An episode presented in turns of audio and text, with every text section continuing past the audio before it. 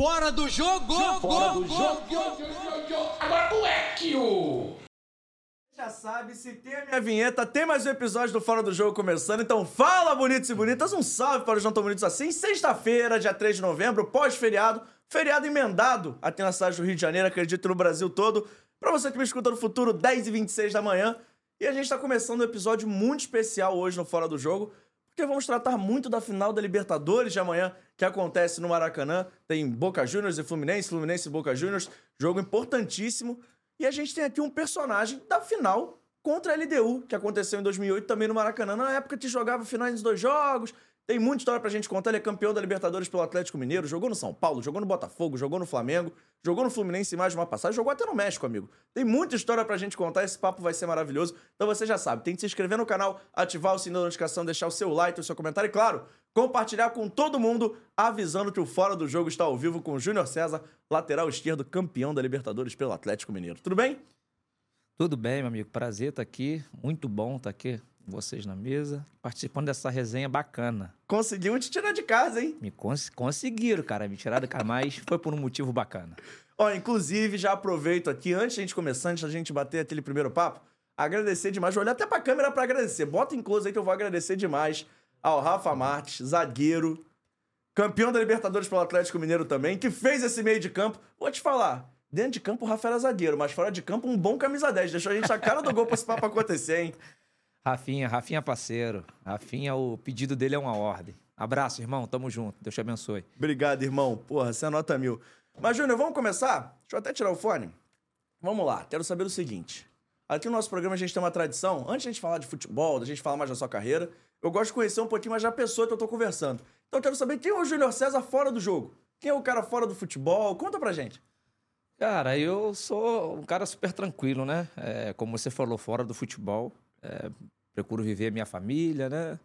A gente, quando está envolvido um pouco na profissão do futebol, quando a gente está jogando, é concentrar dentro da profissão, né? Fora da profissão, a gente procura viver a família, viver os amigos, viver as pessoas boas que tá, que tá em nossa volta. Então, eu procuro sempre priorizar isso. Pô, legal, é maneiro. E a gente vê de ser um cara muito tranquilo. Tanto que a gente tava brincando aqui fora do ar, você não tem nem rede social, né? Você é um não cara tem, que. cara, não tenho. Eu, eu, particularmente, não tenho, não é porque não querer ter. É, eu nunca tive, desde a época que eu estava jogando profissionalmente, nunca tive rede social. Tenho sempre o, o básico para se, se é, comunicar, né? Vamos dizer assim. Como eu tenho a minha esposa, que também cuida de algumas coisas em mim, então deixei essa parte para elas mesmo. Pô, legal. E você começou a sua carreira no Fluminense, mas assim, uma coisa que eu reparei quando eu fui estudar um pouquinho mais sua carreira é que você só jogou em time bom, em times assim, de peças boas, e em time de camisa, né, cara? Você conseguiu fazer uma carreira muito sólida durante todo o tempo e assim, só em time de camisa pesada. Cara, é, então, é, falando a respeito disso que você está falando, isso tudo, isso tudo, eu costumo dizer que a gente tem que, na vida, a gente precisa ter humildade para reconhecer tudo, né, cara? E hoje, graças a Deus, como você está falando, eu tive o privilégio e a oportunidade de vestir essas camisas todas. Isso tudo passa pelo Fluminense, né? A gente está aqui, o Fluminense vai jogar uma final amanhã, né? Tem um, um, uma situação que pode acontecer que não aconteceu lá em 2008. Então, assim, tudo que, que Deus me proporcionou na minha carreira, vestindo tantas outras camisas, mas eu tenho que ter humildade que eu só vesti outras camisas porque a minha base, a minha estrutura, a oportunidade de ser o Júnior César hoje veio através do Fluminense. E você começou sua carreira no Fluminense, né? Não sei se já era Xerém na época, mas assim, Xerém. já era uma coisa que é a marca do Fluminense, de revelar vários jogadores. E você é mais um dos muitos, muitos revelados pelo Fluminense. Então, como é que foi isso? Quem jogou na base com você que você lembra? Como é que foi esse momento lá em Xerém? Cara, é assim, o momento, né, que a gente teve ali no, no Fluminense, na formação de base, né? Graças a Deus a gente, a gente vê que, de fato, ali em Xerém, é, o trabalho é muito sério, é muito qualificado. Eu tive uma geração, eu, Arouca, Diego Souza, Carlos Alberto e, e tantos outros jogadores aí no cenário brasileiro que jogaram e, e, e jogaram em clubes grandes, né? Então isso mostra a potência que é o trabalho muito sério que o Fluminense desenvolve em Xerém, né? Então é um privilégio muito grande, cara, fazer parte de uma geração que, que marcou, uma parte de uma geração que conquistou, alcançou coisas grandíssimas aí dentro do, do futebol e eu me sinto muito privilegiado por isso. Cara, e você falou aí quatro jogadores, assim, quatro jogadores jogaram em altíssimo nível, chegaram. A gente sabe como é que é difícil formar um, dois É. que performam em alto nível. Só você já citou quatro, né? Você, Arouca, Diego Souza, Carlos Alberto, fora tantos outros. É porque a gente sabe, cara, que assim, o, o trabalho da categoria de base, teoricamente, pelo fato de você estar jogando, é uma coisa. Se você vai se firmar no profissional e vai dar continuidade nisso, é outra. O que você está fazendo ali é um trabalho específico de base. Claro que hoje os clubes estão voltados, né, atentamente para a galera que está trabalhando na base, sim. Porém, na minha época, na minha geração, não tinha muito isso. Era muito raro. Um, dois, três jogadores ir ali treinar no profissional, descer, jogar de novo lá embaixo. Hoje não. Hoje você já vê jogadores com 15, 16, 17 anos fixo no, no- no profissional, desenvolvendo já um trabalho no profissional. Na nossa época, não era dessa forma. Na nossa época, a gente ia ali, fazia um treininho, voltava, ia lá, fazia outro treininho, voltava. Então, assim, hoje você vê que o trabalho se desenvolveu de uma forma tão grande que hoje a maioria dos jogadores, hoje com 16, 17 anos, já está fixo, jogando no profissional. Então, isso é muito bacana. E antes de a gente começar a falar de fatos específicos da sua carreira, eu gosto de trocar ideia de futebol com quem entende. Quem jogou, de quem teve lá dentro. E, cara, você jogou numa posição que eu não digo tá em extinção, mas tá cada dia mais difícil de surgir cara bom. Tanto na lateral esquerda quanto na lateral direita, eu achei os, do- os dois lados, assim, as- os laterais hoje em dia é muito difícil. Por que, que você acha tão difícil formar lateral? O que, que mudou tanto no jogo pra não ter lateral hoje em dia? Cara, eu vou dar aqui, vou dar um exemplo. Eu brinco até com, com os amigos lá da, da minha área, que na minha época você tinha que disputar com 3-4 na posição. É, eu vou citar aqui um exemplo na minha época. Eu tinha que dis- disputar com Gustavo Neri, que estava na seleção brasileira. Eu tinha que disputar na época, quando eu estava subindo pro profissional, ainda era o Paulo César, que estava jogando invertido na, na lateral esquerda e estava na seleção. Então, eu costumo dizer que na minha época, na minha época, eu tinha que brigar com 3-4. E com um cara top de nome que estava servindo a seleção. E hoje você vê muito raro isso. Você não vê muitos jogadores, conforme você falou, extinção ali, lateral direito, você começa a procurar, você tem um pouco de dificuldade. Lateral esquerdo, você começa a olhar no cenário, você tem dificuldade para encontrar. Na minha época, você encontrava com facilidade e jogadores de nível lá em cima. Então, como você falou, hoje realmente está faltando jogadores ali, especificamente, como você falou, de laterais, né? Lateral direito, lateral esquerdo.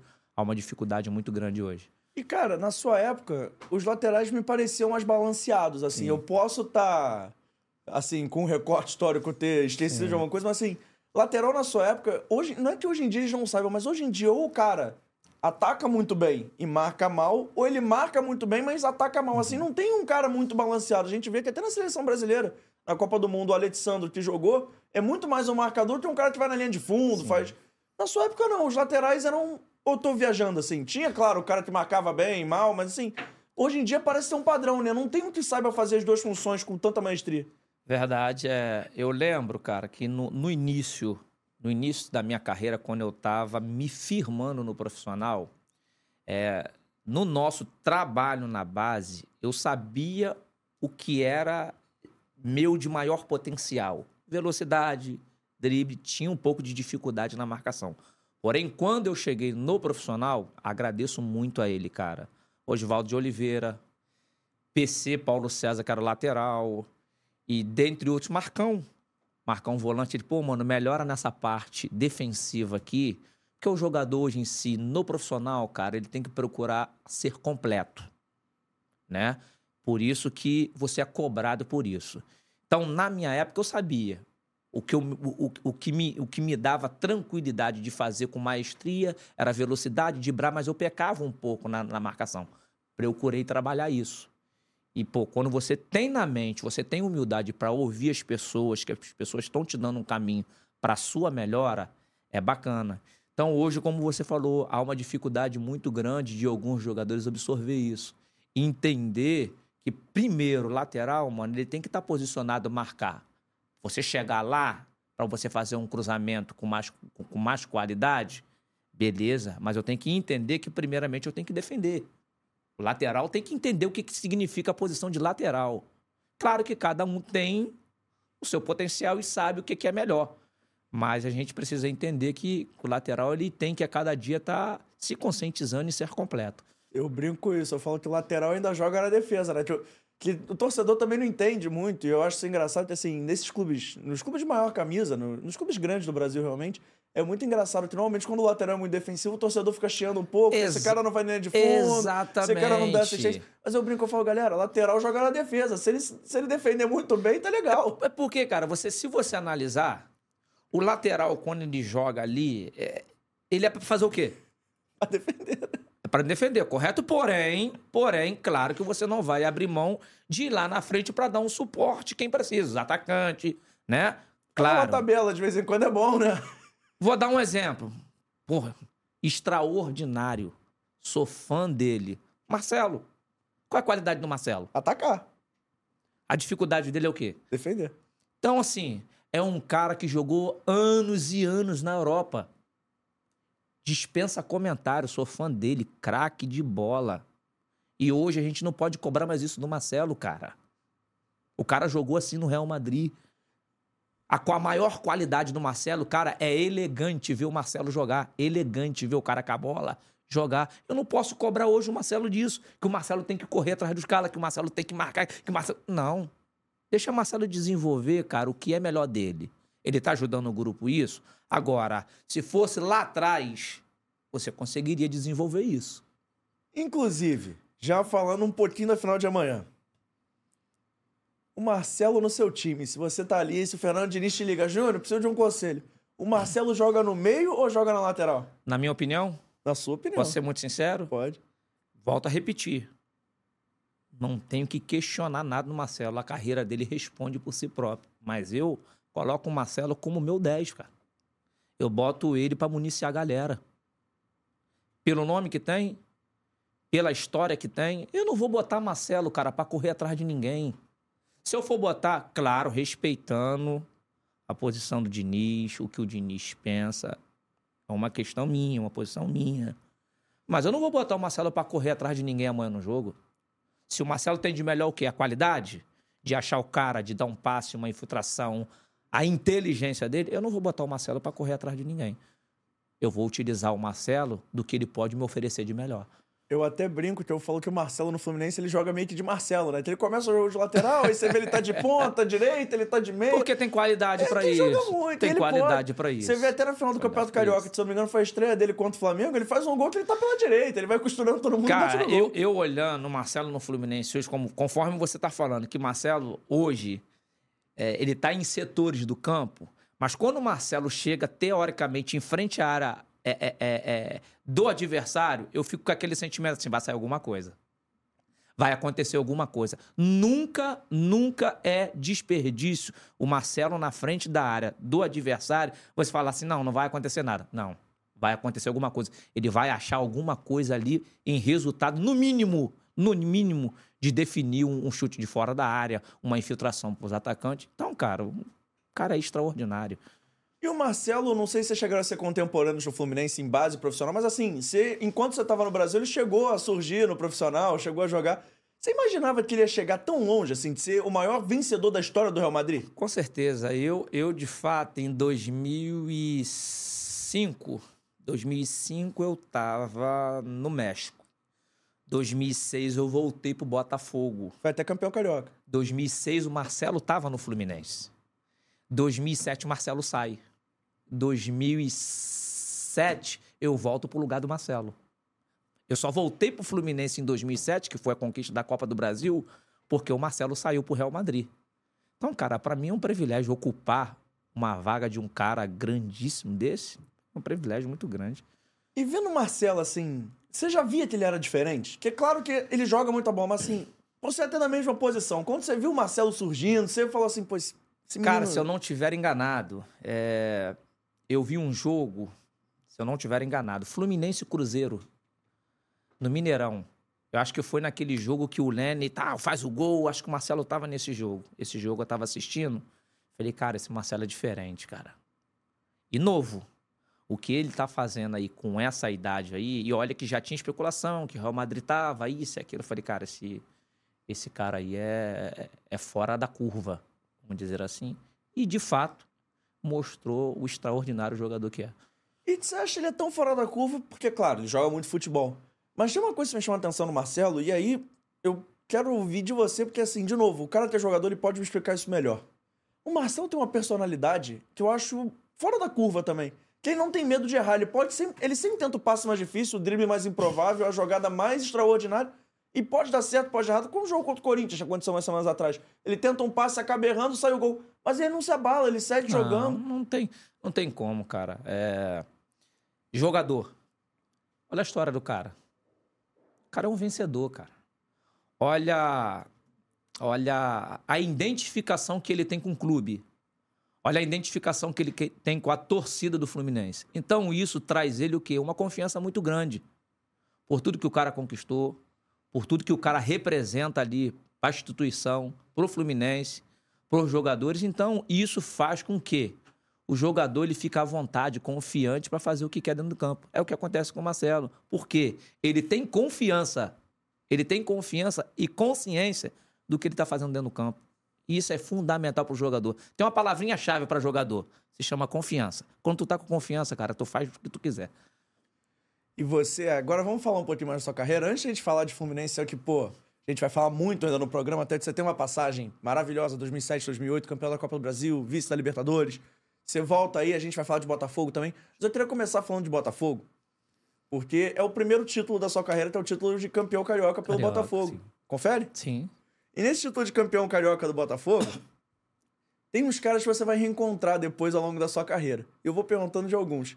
O primeiro, que pra mim era o grande nome daquele Botafogo, que inclusive estava na final da Libertadores de 2008 também, é Dodô. Pô, cara, esse cara Como aí é que foi jogar no Botafogo essa primeira passagem? Como é que foi ser campeão carioca pelo Botafogo numa época que o estadual valia muito? Não que hoje não vale, mas assim, na época o estadual era um grande torneio. Todo mundo, assim, os quatro grandes montavam time, era um torneio assim, realmente tinha um glamour. E era um Botafogo que vinha ali de um momento complicado e depois viria surgir o carrossel alvinegro. Mas antes começa com esse trabalho de 2006 campeão carioca. Como é que foi pra você esse título? Cara, pra mim, é, foi muito importante porque eu tinha acabado de voltar do México. Acabou a temporada no México. é, eu já tinha deixado pro meu, pro meu representante, né? Pro meu empresário, que eu gostaria de voltar a atuar aqui no meu no cenário. E o Botafogo me abriu essa oportunidade, né? Me deu essa chance. E, e foi diante disso, né, cara, que eu, eu não cheguei. eu- cheguei, na verdade, na metade. Na metade do campeonato, a Taça Guanabara. Na Taça Guanabara, né? E, o Botafogo me abriu essa oportunidade. E foi uma passagem muito bacana. O clube me abraçou muito bem, os jogadores me abraçaram muito bem. E o Dodô, conforme você está falando, estava lá. Cara excepcional. E o time estava bem formadinho também. E graças a Deus ali, tudo correu de uma forma bem, bem positiva. E foi um campeonato engraçado, entre aspas, porque o Botafogo tinha um jejum de nove anos, Isso. quase uma década sem conquistar título, então, pô, marca na história. E foi um campeonato que todos os grandes foram mal, menos o Botafogo, Era o né? Botafogo. Os- Mas aí eu vou te perguntar, que na época eu confesso, eu, eu era, era novo. Todos os grandes foram mal ou todos os pequenos ou de menor investimento montaram bons times e fizeram um jogo duro? Não é porque, nessa ocasião aí, cara, é, todos os clubes pequenos se preparavam com dois, três meses de antecedência. E todos os quatro clubes grandes estavam de férias. Então, quando você pegava, um exemplo, Madureira da Vida, lá em Conselheiro Galvão, um Bangu lá no Moça Bonita. Meu Bangu irmão, no Moça Bonita, quinta-feira, 4 horas da Quatro tarde. horas da tarde. Meu irmão, é- é- e a gente, teoricamente, os clubes ganham, teoricamente, vindo de uma pré-temporada, né? Ainda sem ritmo de jogo, não... Então, isso, teoricamente, na época, ela complicava muito. E os times pequenos, meu irmão, ó, correndo pra caramba. Então, teoricamente, quando os clubes grandes vinham chegar na competição, teoricamente, em algumas ocasiões já era tarde. Não, é, isso é engraçado de você estar falando, porque hoje em dia é menos. Hoje em dia é tem menos, ainda essa bem preparação. menos, tem essa preparação. Mas tem uma coisa também que naquela época, eu não sei se é verdade, mas é uma percepção que eu tinha que chegava muito jogador e saía muito jogador. Muito jogador. Os times mudavam muito, né? Assim, Bastante. então, até pegar esse entrosamento realmente demorava. Hoje em dia, tem uma coisa assim, os clubes vão mantendo, tem, tem essa coisa mais de trabalho a longo prazo. Tanto que nessa época, quem fazia trabalho a longo prazo se dava muito Se bem, dava né? bem, Eu lembro do São exatamente. Paulo, do Município, chegava. São Paulo, tipo, foi campeão mundial. Aí reformava uma, duas pecinhas, mas era campeão brasileiro. Tanto que São Paulo é tricampeão brasileiro Campeão em sequência. Sim. E, e é engraçado isso realmente. Aqui não tinha muito essa cultura de Aqui longo não prazo. tem, no- no- aqui no, no- Rio de Janeiro não tinha isso, né, cara? E hoje, teoricamente, você sai na frente, quem que se prepara melhor? Quem tá melhor condicionamento físico, quem tá se preparando melhor. Então, naquela época, você tinha um- um- um espaço ali bem curto para isso acontecer. E a gente depois, você sai do Botafogo e volta pro Fluminense. Pra chegar. Volto para casa, né? Fluminense, é uma boa pergunta, inclusive. Você considera o Fluminense sua casa mesmo? Minha casa, cara, é. É que eu volto a dizer, a gente tem que ter humildade de reconhecer quem te estendeu a mão. Quem abriu a porta para você. Se hoje, hoje, é, eu sou conhecido como Júnior César, hoje você está trazendo o Júnior César aqui, eu tenho que entender que quem formalizou esse nome para mim foi o Fluminense. A base do Fluminense. O profissional do Fluminense. Então, o Fluminense, teoricamente, eu considero minha casa assim, porque foi ele que me proporcionou tudo profissionalmente. E eu acho muito legal isso, porque assim, a gente vê no futebol uma. De um tempo pra cá, é difícil o cara ter gratidão, não só pelo clube que formou, Isso. mas assim, pelos clubes que ele passou. E você me parece ser um cara muito grato pela sua Sou carreira. grato, cara. Sim, é porque também, cara, quando você tá jogando, é, é difícil, teoricamente. Eu vou dar um exemplo. Como é que eu vou falar do Fluminense atuando no Flamengo? Uhum, Então, teoricamente, você tem que ter respeito pelas duas instituições, uhum. teoricamente, né? Só que hoje não. Eu entendo, minha carreira se encerrou, eu tenho que ter gratidão por quem estendeu a mão para mim. A minha casa é o Fluminense. Eu tenho que ter respeito pelo clube que, que me formou, que me proporcionou a oportunidade de ser o que eu sou hoje, Júnior César. Eu tenho que entender que foi o Fluminense que me proporcionou isso. E não sei se era seu time da infância, enfim, nem precisa contar se não quiser. Mas você realmente parece ter esse sentimento depois de ter realmente passado por lá. Você teve mais de uma passagem, foi formado lá. Como é que foi pra construir esse sentimento, assim? Porque é realmente uma coisa de gratidão, mas a gente vê que você fala com brilho no olho quando fala do Sim, Fluminense. sim. É, é- é como você falou, cara, o sentimento sempre vai ser de gratidão, né? Porque eu penso assim, se não fosse o Fluminense, que hoje eu só, eu só sou reconhecido como Júnior César porque o, o Fluminense me proporcionou isso. Desde a categoria de base. Quem estendeu a mão, quem abriu a porta, para mim foi o Fluminense.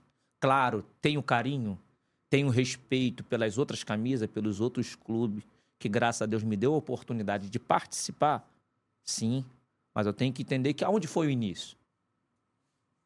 Na vida é assim, cara. A gente nunca começa pela metade, nunca começa pelo alto. Tem um início. E o início, cara, sempre vai ser gratificante você ter humildade de reconhecer quem te estendeu a mão. Ô, Júnior, e você me parece ser um cara muito humilde? Por favor, não me entenda mal. Uhum. Mas assim, antes de a gente falar desse título da Copa do Brasil, é uma coisa que me chama a atenção que você falou que você entende o lugar. Você nunca foi o cara que a torcida mais gritava o nome, nunca foi o maior craque do time, mas você sempre foi um cara muito útil pros clubes que você jogou. Você sempre entrava em campo, além de dar o seu melhor, é claro, mas assim, parece que os treinadores sabiam que podiam contar contigo, Sim. que você era um cara que errava pouco, era um cara que, assim, você sempre sai com a imagem positiva de todos os clubes que você jogou. Isso justifica até você só ter jogado em clubes grandes na sua carreira toda. Foi Fluminense, Botafogo, São Paulo, Flamengo, voltou Botafogo depois. Então, como é que você enxerga isso, assim? Porque a gente sabe que o meio do futebol é um meio muito vaidoso. Sim, E quando você tá no holofote, você sempre quer mais, você sempre quer chamar a atenção. Mas tem gente que entende, e principalmente acho que isso é uma coisa muito característica de jogadores de defesa, do volante pra trás, de entender qual é e saber o- a sua limitação, saber seu espaço. Como é que você enxergava isso ao longo da sua carreira? Cara, tem uma coisa no meio do futebol. Se você não tiver uma cabeça muito boa para absorver isso, é, teoricamente meio que você se perde. Eu vou contar só um exemplo aqui, já que daqui a pouco a gente vai chegar na fase de Libertadores, vai chegar na fase do Fluminense. Eu vou contar um exemplo só. Uhum. Teve um primeiro jogo da final que o Thiago Silva falou assim para mim, falou assim, irmão, eu sei que teu potencial é aí dentro dos caras. A tua velocidade, pá, bate de um lado, pega na frente, mas vamos fazer o seguinte, vamos, vamos, vamos criar um objetivo aqui, vamos fechar um elo. Falei, pode falar, irmão. Ele, pô, irmão, a gente tem que defender pra caramba hoje. Você posiciona aqui do lado da gente? Tem jogador que não, não assimila isso. Não, vou fazer o meu e tá tudo certo. Foi como você falou.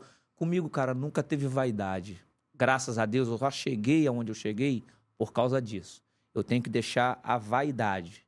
Eu tenho que entender que o futebol só não passa por mim, não, cara. Passa por um, uma equipe.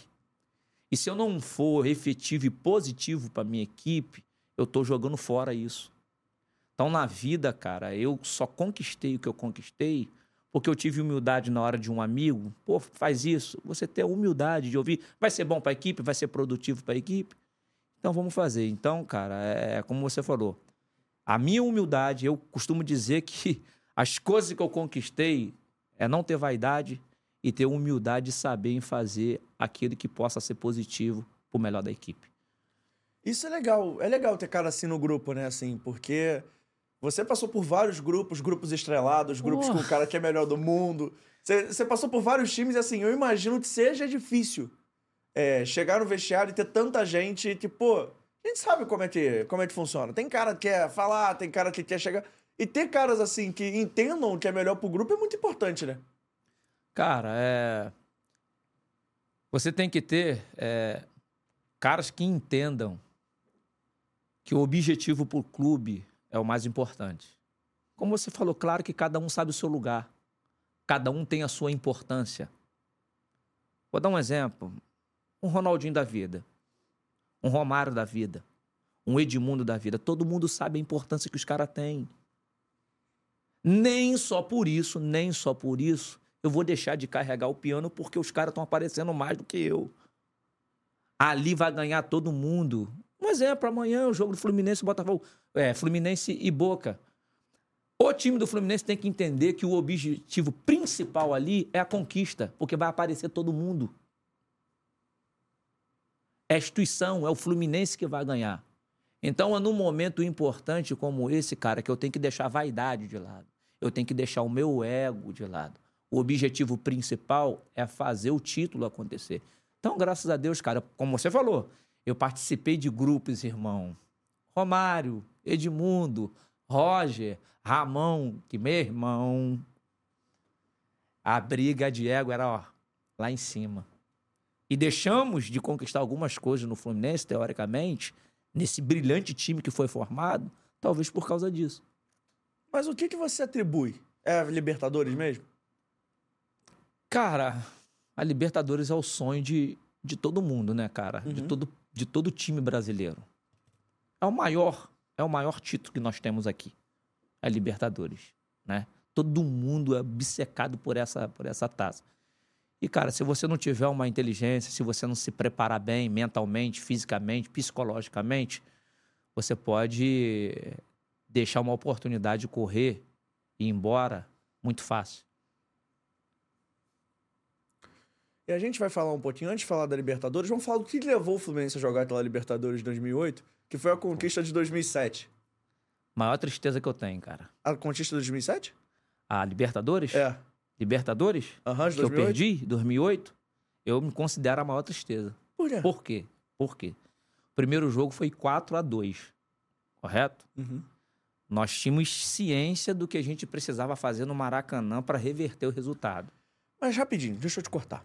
Quando tomou 4 a 2 lá no Equador, como é que foi o clima? Que, pô, era um jogo na altitude, era um jogo complicado. Vocês sabiam que, pô, no Maracanã vai ser diferente? Vocês saíram com essa sensação? Era exatamente isso. Ou vocês saíram não. com essa sensação de, pô, ficou difícil? Não, não, não, não. De maneira alguma. De maneira alguma, porque a gente sabia da qualidade que tinha nosso time. A gente sabia da importância que era o jogo no Maracanã.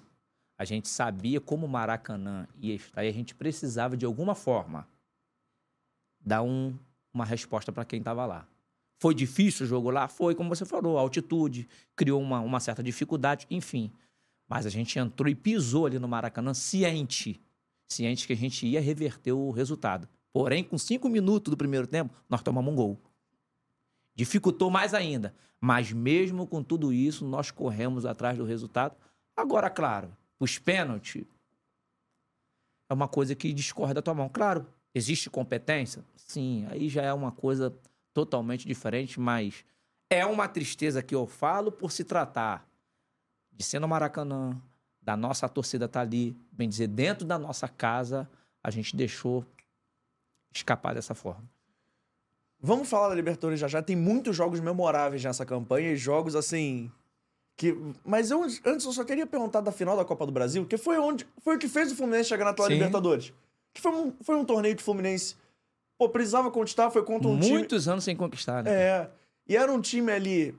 Que era o Figueirense, tudo bem, mas assim, era um Figueirense muito bom. Muito bom. Cleiton Xavier, André Santos, Rui, Rui, Chicão na zaga. Chicão na zaga. Era um time Muito chato bom, de se chato. enfrentar. Um a um no Maracanã, cara. E era sobre esse jogo que eu ia perguntar. Quando acaba um a um no Maracanã, esse time chato, lá no Orlando Scarpelli, qual foi o sentimento do Júnior, assim, ou o sentimento do time? Vocês fecharam e falaram assim, vamos ganhar lá dentro? Ou é tipo assim, rapaziada, tamo vivo, mas tem que ficar de olho. Cara, esse primeiro jogo no Maracanã eu não joguei porque eu tava suspenso. Eu tava assistindo da arquibancada. É como você falou, é, o Figueirense, aquele, aquele Figueirense ali, era um time muito bem formado. Tinha o André Santos também, não tinha? André Santos, Rui, Chicão, Felipe Santana. Cleito Xavier, Felipe Santana, era um time muito centrado dentro de campo. E quando acaba o jogo no Maracanã, falei, cara, lá vai ser difícil.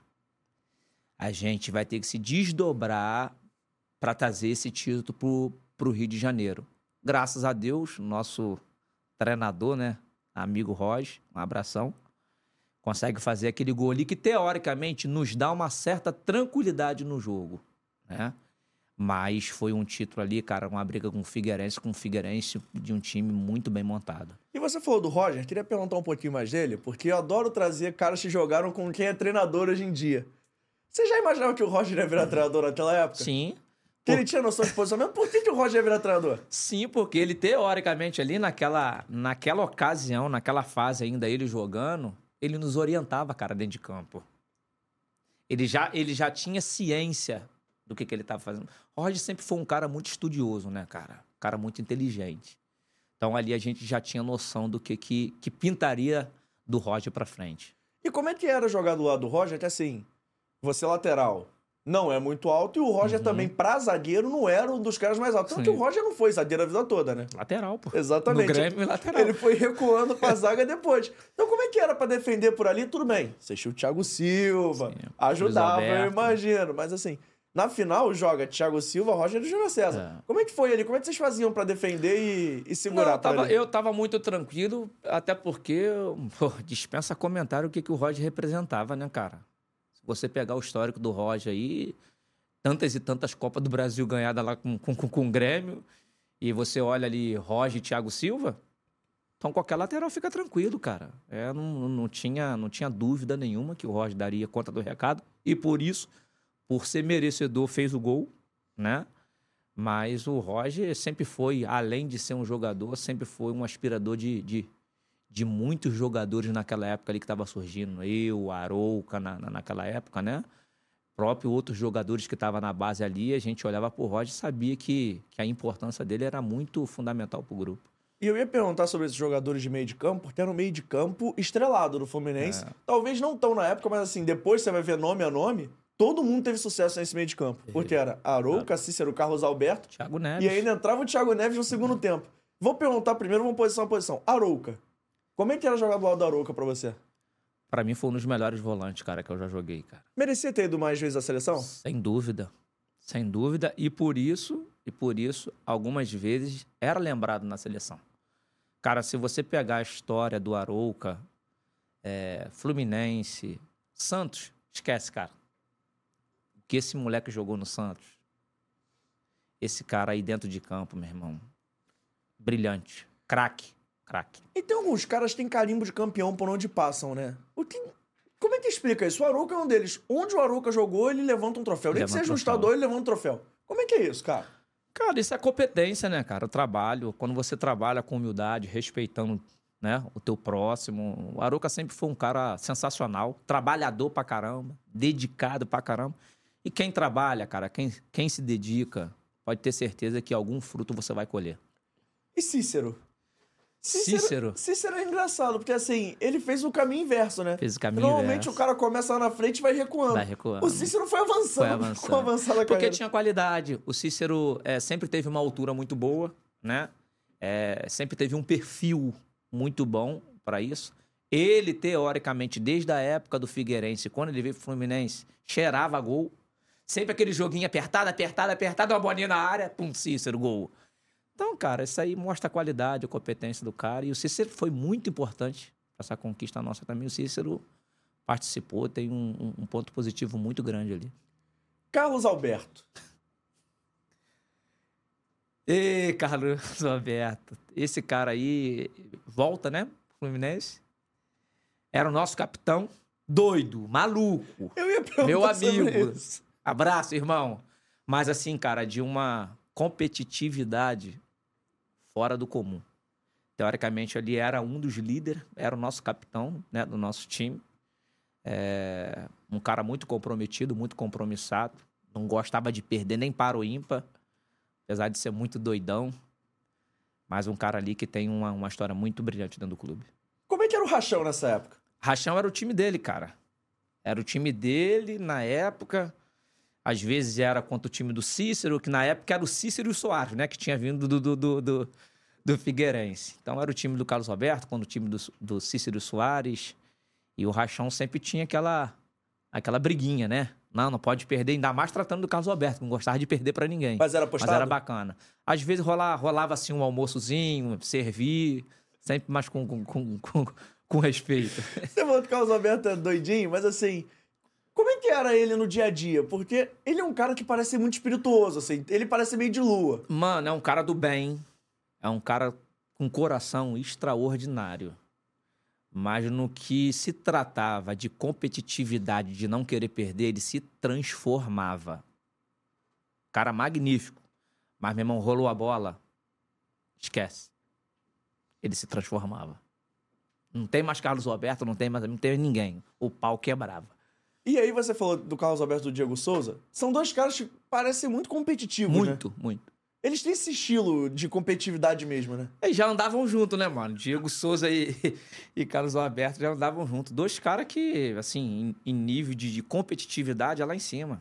Diego Souza também sempre foi assim. Mas eram dois caras que de vez em quando passavam um pouquinho do ponto da competitividade, né? Que assim, ou quando a coisa não tava dando certo dentro de campo, o pau enfim... quebrava. ba- É, quando o cara chegava junto, o pau quebrava, né? O pau um- quebrava, cara. É porque, assim, é- vai muito do perfil, né? O Carlos Alberto sempre teve um, um perfil, assim, muito explosivo.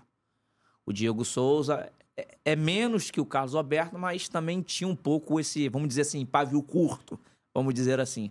Mas dois caras brilhantes, craque, craque, que tem uma história no nosso cenário brasileiro muito grande. E como é que era pro cara ter lateral quando vê, tipo assim, porra, Cansei várias vezes, É, cara. Fala pra Carlos Alberto, segura, Diego Souza, dá uma segurada, mano. Calma, calma. Tinha que aquietar os caras. E quando, a- e quando a porrada ia comer? Tipo assim, que não foi uma Pra nem segurar duas. era doideira. Exatamente. Como é que era pra você? Tipo, Quando o pau quebrar pra segurar, e tinha que ser um Thiago Silva da vida, tinha que ser um Roger da vida pra segurar os caras, era doideira, era loucura. Não dava pra segurar os caras, não. Você Havia não é muito de briga, não, né? Assim. Não, graças a Deus. Porrada cara. comia dentro de eu, campo, eu você já era ficava- o contrário, eu era pra separar, pra acalmar, rapaziada, calma, rapaziada, segura tal.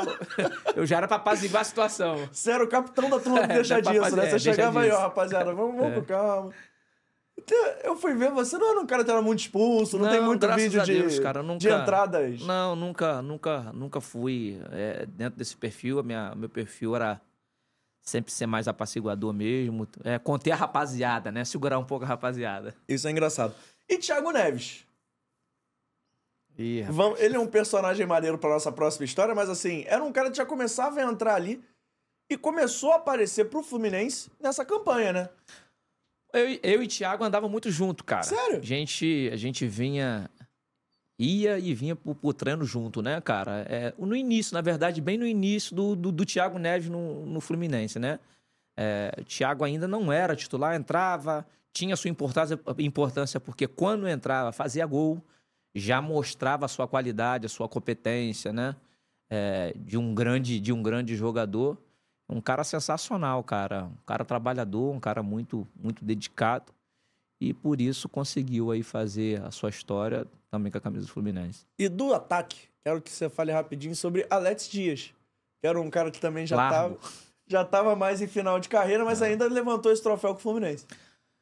E nos ajudou muito, cara. Ele, o Magrão, nos ajudou muito. O Alex Dia como você falou, pela sua experiência já rodado, sempre fazia seus golzinhos, cara. E assim, não era golzinho, não, cara. É ele, ele fazia uns gols, assim, meio louco, que se tornava golaço. E nos ajudou bastante. Cara, sensacional. E o Magrão é o nome daquela campanha para você, assim? Claro. Esse tem... é o mais improvável.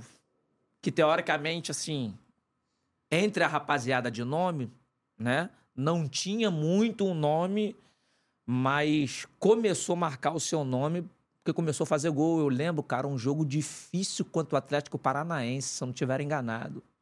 O Magrão faz um gol e de lá para cá, cara, ele não para de fazer gol. Brasiliense, Atlético Paranaense. Se eu não estiver enganado, acho que aqui contra o Figueirense, acho que o gol foi dele. Se eu não estiver enganado. Então, assim, teve uma importância muito grande também dentro do nosso grupo. E agora, chegamos no grande assunto do dia, que é a final da Libertadores, mas antes tem a campanha da Libertadores que foi uma campanha que eu quero entender detalhe por detalhe, que Renato Gaúcho teve trabalho com aquele time. E teve trabalho, trabalho bom. O time era hum, bom, é bom, era um time, pô... Porra, eu vou deixar você escalar. Vai você. Tá maluco, cara. O, o, o, o nosso grupo ali... Do era um grupo, para você entender, no jogo contra o Boca Júnior, Dodô tá no banco, cara. É era por isso que eu ia perguntar e pedir para você Tem escalar. Tem noção que é isso? Era por isso que eu ia pedir pra você escalar do 1 a 11 esse time aí. Fica difícil, difícil, fica difícil porque é, é, é muitos jogadores de importância. Fernando Henrique, Gabriel, Thiago Silva, Luiz Alberto, eu, Arouca, Conca. Tô falando assim ali, tá? Conca, Thiago Neves, Leandro Amaral, então, assim, cara, é, é muitos jogadores de qualidade que tinha o nosso time que a gente tinha consciência por quê? Jogo após jogo da Libertadores, a gente vem ganhando corpo, vem ganhando confiança. Cara, dá para chegar. Dá para chegar. Nós vamos chegar.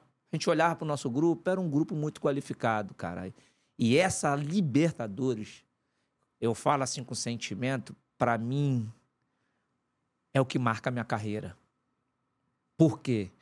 Eu queria muito, cara, ter dado essa Libertadores pro Fluminense, porque foi o Fluminense que me proporcionou tudo. Você citou vários nomes. Tem um que era um carregador de piano clássico. Ia pedir pra você Eu falar mais sobre ele. É. Ele jogava na sua frente. O torcedor não era. Igor. Nele? Ele mesmo. O torcedor de vez em quando chamava de perigo, pegava no pé. Mas eu queria que você falasse da importância dele, porque assim, tem alguns jogadores nessa campanha e claro, a gente vai lembrar sempre do gol do Washington, vai lembrar do, do gol do Conca contra uhum. o Boca, vai lembrar do golaço do, do contra o Argentino Júnior.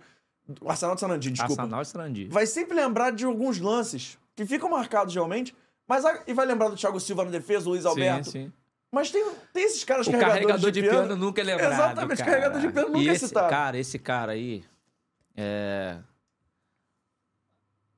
Ele sabe o que, que ele representava para nossa equipe e por isso o Renato o mantia.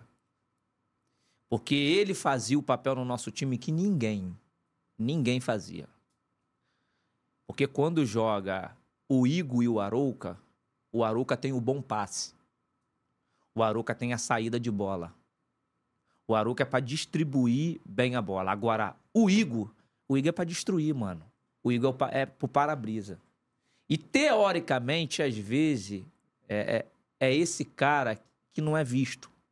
Como você falou, cara, eu lembro que a torcida do Fluminense pegava no pé do Igor. E ele fazendo esse papel. Mas era um cara, cara, que fazia um papel fundamental pro nosso time jogar. É que eu fui até me consultar com amigos tricolores e muitos falavam sobre isso. Porque ficavam na bronca que o Renato nunca tirava nunca o Igor pra colocar, por exemplo, um Dodô. Talvez fosse o Fernando Diniz hoje em dia, talvez tirasse o Igor e colocasse mais um atacante. Cada qualidade. Mas na época lá de... Porque, pô, vamos lá, no banco tinha Dodô, próprio Leandro Amaral, como você falou. Dava para tentar encaixar um time, por exemplo, no meio para frente, Arouca, Conca, Thiago Neves, o Washington e o Dodô. Com o Diniz dava. Mas assim, é, é, a forma de, de, de, não, mas... de, de, cada um pensar. Mas assim, Na, naquela época, naquela Não fazia época, isso. Era costume do Renato. Se você pegar os times do Renato, ele não abria mão de um volante marcador, marcador. E não só o Renato, né? Naquela época tem um cincão, cincão. Nas épocas lá de trás, você pega nas épocas lá de trás, um 5-5 um mesmo. Tinha que ter. Um exemplo, um guinha azul da vida. Todo time tinha um cincão pra chamar tinha. de seu. Marcão da vida. Porque esses caras era fundamental para fazer esses caras jogar. O Dodô jogar, o Thiago Neves jogar, o Conca jogar. Tinha que ter esses caras.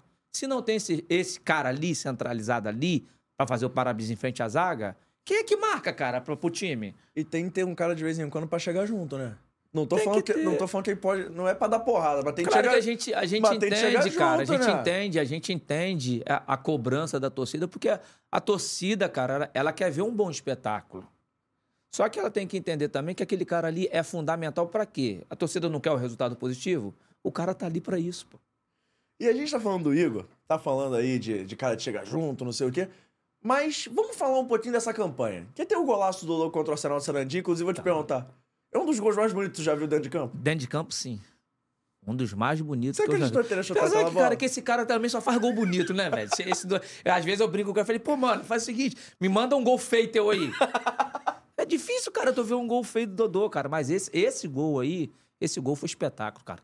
A forma como o Thiago Neves bate na bola, a forma como o Dodô, cara, se perfila pra bola, o jeito que ele, ele se posiciona pra pegar a bola, a maneira que a bola entra no gol. Então, cara, pra mim, dentro do campo ali, foi um dos gols mais bonitos que eu já vi. Você lembra de ver a bola batendo na rede? Me Ela- lembro. Eu, eu, teoricamente, eu, eu tô uns cinco, cinco passos atrás do Dodô. Eu vejo tudo, cara. O que, que tá acontecendo? Eu tô vendo tudo. E a forma que a bola bate na rede, ela vai rolando, cara, na rede. E era aquela rede antiga do Ela, Maracanã. aquela que mais grossa ainda. ela era longa. Isso, longa. Mas, assim, é engraçado Que- que a- é o véu, véu, É, de, véu de noiva. né? Até ela bate na rede, mas assim, até ela ir morrer lá no fundo do gol, Demora, pô. porque Demora. ela bate exatamente no ângulo, né? Aquele É, gol, cara, aquele gol ali. E o Maracanã, cara, do jeito que tava, bonito. Aquele dia tava bonito pra caramba. Então, assim, foi digno de um gol de Maracanã. É o gol mais bonito daquela campanha? Sim, vamos ter essa importância dos gols, mas plasticamente. Acho que bonito, plasticamente, acho que sim, cara. Praticamente sim. Da forma como foi, acredito que sim. E aí, a gente chega num jogo que eu trouxe um convidado aqui que falou que torceu muito contra o Fluminense porque, por conta do acontecido no Maracanã. A gente trouxe o Hugo aqui, meia do São Paulo. Porra, Gão, pelo amor de Deus. meia gente. quase atacante. Ele já me fa- falou isso pessoalmente. Ele veio aqui, ele falou que ele ficou. Ele não falou com essas palavras, mas aí eu vou. Ficou puto aquele dia, porque, porra, ele disse que dava pra classificar. Foi nas quartas de final, se Só eu não tô quartas enganado. nós tiramos eles. Que, pô, é um jogo maluco, é um jogo nada a ver com nada, né? Assim, tem gol pra cá, gol pra lá, momento de tensão, aquele gol no final. Mas eu ia te perguntar o seguinte, porque tem jogos numa, numa campanha de torneio mata-mata que marca muito. Todo mundo tem um jogo do seu time que, pô, aquele jogo. Pode ser um jogo de quarta de final, oitava de final, mas aquele jogo eu sabia que ia ser campeão. Vocês ficaram com essa sensação que agora dá a partir daquele jogo? Que foi um jogo marcado, um jogo pegado, um jogo com muita chance, e tem o gol do Washington praticamente no último minuto. Então, era isso que eu ia falar, cara. A gente, a gente veio ter ciência de chegar na Libertadores a partir desse jogo de São Paulo. Da maneira como foi o primeiro jogo em São Paulo. Você lembra quanto foi? Se eu não tiver enganado, um a um. Se eu não tiver enganado. Não sei se foi empate. E da importância como foi esse jogo no Murumbi, se eu não tiver enganado. É, a gente traz um sentimento muito positivo, cara, é, pro jogo do Maracanã. Embora a gente sabia que o jogo aqui também ia ser muito difícil. E como foi? Como foi o jogo bem, bem difícil aqui. E o São Paulo, né, cara? O, time que tinha, o que representava, é, teoricamente conquistando muito título né, na, naquela época, né? Então a gente sabia que ali era um, era um marco para poder chegar na Libertadores. É, o primeiro jogo foi 1x0, na verdade. 1 a 0 E o segundo jogo é 3x1. 3 a 1 Porque naquela época ainda tinha o gol fora, né? Então o gol do É, São Paulo isso- isso obrigava mesmo. o Fluminense a marcar dois. Isso mesmo. E, cara, aí vamos, vamos trazer a história. Vamos voltar pra 2008. Porque aquele São Paulo. Tudo bem que o São Paulo já tinha camisa. Mas aquele São Paulo era o São Paulo. Tricampeão brasileiro, cara. São Paulo, São Paulo, assim. São Paulo, São Paulo. Tem São Paulo que metia medo em todo mundo. Isso aí. São Paulo. Com a. Acho que a camisa, a versão mais pesada da camisa Mais do São. Paulo é aquele. É o São Paulo do Rogério Senna, São Paulo do. Borges, do Hugo. Meu irmão, era um time Top, cara. espetacular. Murici no banco. Top, top. Como é que era eliminar em São Paulo assim? Que, pô, você vai jogar. Vocês jogaram contra o Atlético Nacional, eliminaram tranquilo. Vencendo o Maracanã, perdendo mas assim, suave. Mas chega o São Paulo logo nas quartas, fica assim, porra. Dali pra frente, a gente sabia que ia começar a Libertadores ali. Não, não desprezando os outros times que a gente pegou pra trás. Mas como você falou, Olha a camisa que a gente tá pegando, olha o time que a gente tá pegando. E um São Paulo que estava acostumado a jogar Libertadores. Um São Paulo que vem ganhando título do Campeonato Brasileiro. Um São Paulo que, é, pelo que constituiu o time em si, Rogério Ceni, Borges, Dagoberto, é, Josué. Cara, tem que se respeitar, né? Então, quando a gente elimina o São Paulo, cara, olha quem a gente tirou. Olha o, o time que nós tiramos. Ali, mano, foi o. Bom, não, agora a gente tem que chegar. E, e como é que foi pro Júnior César? Aí eu gosto de perguntar pra pessoa que tava lá. Irmão, momento do jogo difícil, tem um escanteio, tipo, último minuto praticamente. Você vê o Washington subindo no vigésimo andar e aquela bola morrendo no fundo do gol. Como é que foi o teu sentimento? Que eu tenho certeza, eu não tava lá, eu não joguei, mas eu tenho certeza que esse gol te marcou de alguma forma. Cara, é, não só esse gol, mas eu costumo dizer individualmente. Pra mim foi um dos melhores jogos que eu fiz na Libertadores foi contra o São Paulo. Porque eu lembro, cara, falecido Giancarlo, ele era o lateral direito. Aí ele brincou comigo no início e falou: É, mano, pô, nós fomos revelados juntos e hoje o pau vai quebrar. Falei, mano, hoje eu vou te moer aqui dentro. Brinquei com ele nessa época. E eu lembro que ele foi expulso, cara. Entrou o Joilson. Não, minto. É, o Joilson entrou no lugar do Giancarlo, porque eu tava aí dentro do Giancarlo, amassando, amassando, o Joilson entra. E eu fui dentro do Joilson e sou expulso. Aí, nessa ocasião que você tá falando do, do, do do gol do Washington, falei, cara, por tudo que a gente fez até que na Libertadores, depois esse gol tem que sair. Quando eu vejo o Thiago Neves bater da forma como bateu na bola e da forma que o Washington cabeceia, a bola entrou, cara, onde era para ter entrado. E você vê a bola morrer no fundo da rede. Se eu não tiver enganado, já estava nos acréscimos. Cara, aquilo ali foi êxtase pra gente ali. Ali, realmente, eu volto a repetir, ali deu o marco da Libertadores pra gente. Falei, não, agora a gente vai chegar. Cara, e depois desse jogo contra o São Paulo, que é um jogo maluco, pô, jogão. Jogão. Tem outro jogo maluco. É contra o adversário de amanhã. Amanhã. E eu falo que é um jogo maluco, porque assim, o Fluminense foi caçando gigante nessa Libertadores. Não que o Fluminense não seja, mas assim, vocês eliminaram logo em sequência. O São, Paulo, do Paulo. Murici, o São Paulo do O São Murici. Paulo. E depois o vocês eliminam o Boca do Riquelme Palermo, Cara. que era um time insuportável de se jogar. Cara, eu falo, às vezes eu, o Luiz Alberto, o Aroca, a gente fica trocando ideia.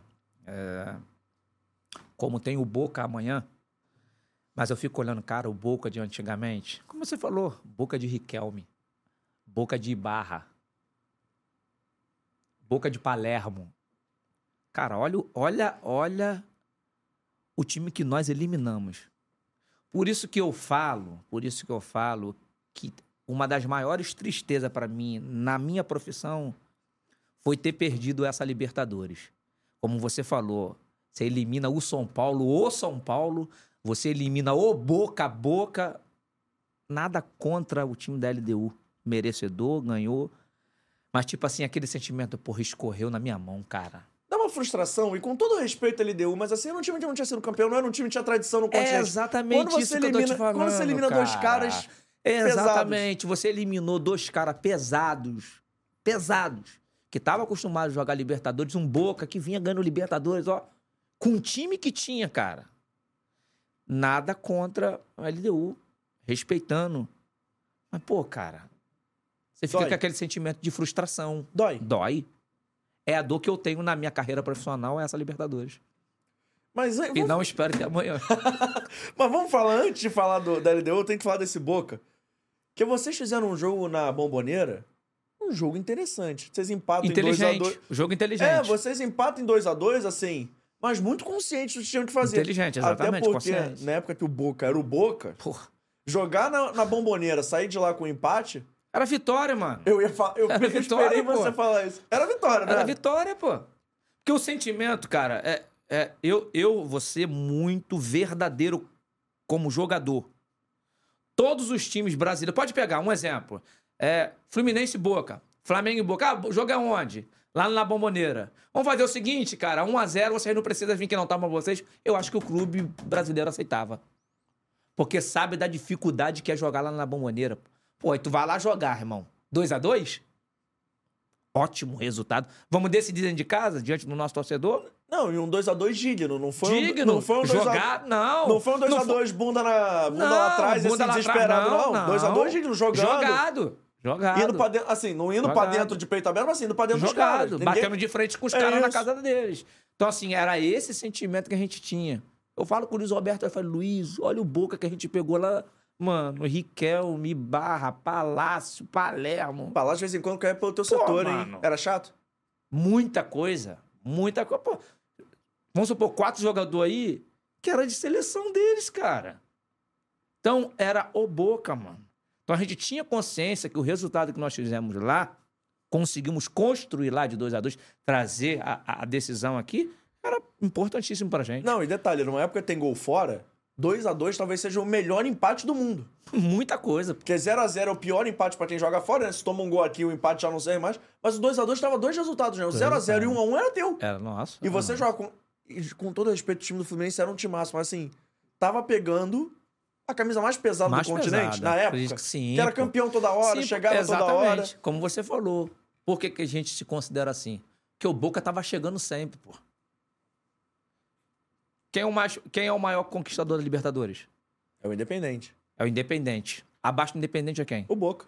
E o Independente tudo décadas atrás. Então, tipo então, assim, se você analisar naquela época, quem sempre chegava era o Boca, pô. seria mais ou menos, trazendo pro dia de hoje, o Boca daquela época era um pouco do que era o, Pal- o Flamengo e o Palmeiras de hoje. Sim. Que os times estão sempre chegando, Sempre estão chegando. sempre em final, estão sempre comandando. Tudo bem que é difícil fazer esse recorte, porque, pô, o Flamengo e o Palmeiras a gente enfrenta sempre aqui, mas é mais ou menos isso, né? É mais assim? ou menos, é porque hoje, teoricamente, você vai pegar no nosso cenário aqui, como você falou, Palmeiras, Flamengo, um Grêmio. E na época, e na época o pau Tá cantava sempre de verdade, Não, né? cantava de verdade, mano. Hoje em dia não, tinha, né? não tinha essas historinhas de hoje, não, mano. Não tinha, não. Que hoje, hoje você vê, é, tá mais tranquilo porque tem VAR, tem câmera disso, tem câmera. Naquela época o pau quebrava, mano.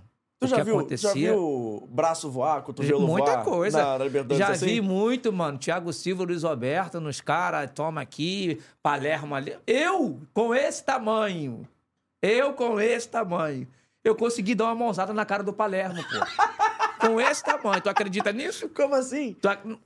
Eu lembro de um lance até hoje, cara, na lateral, que os caras do, do, do Boca, eles batiam muito, chegavam muito forte, né? Os caras chegavam muito forte. E teve um lance de, de bola dividida no alto. Eu falei, porra, mano, como é que eu vou dividir com o Palermo, um cara cinco vezes maior que eu? Eu.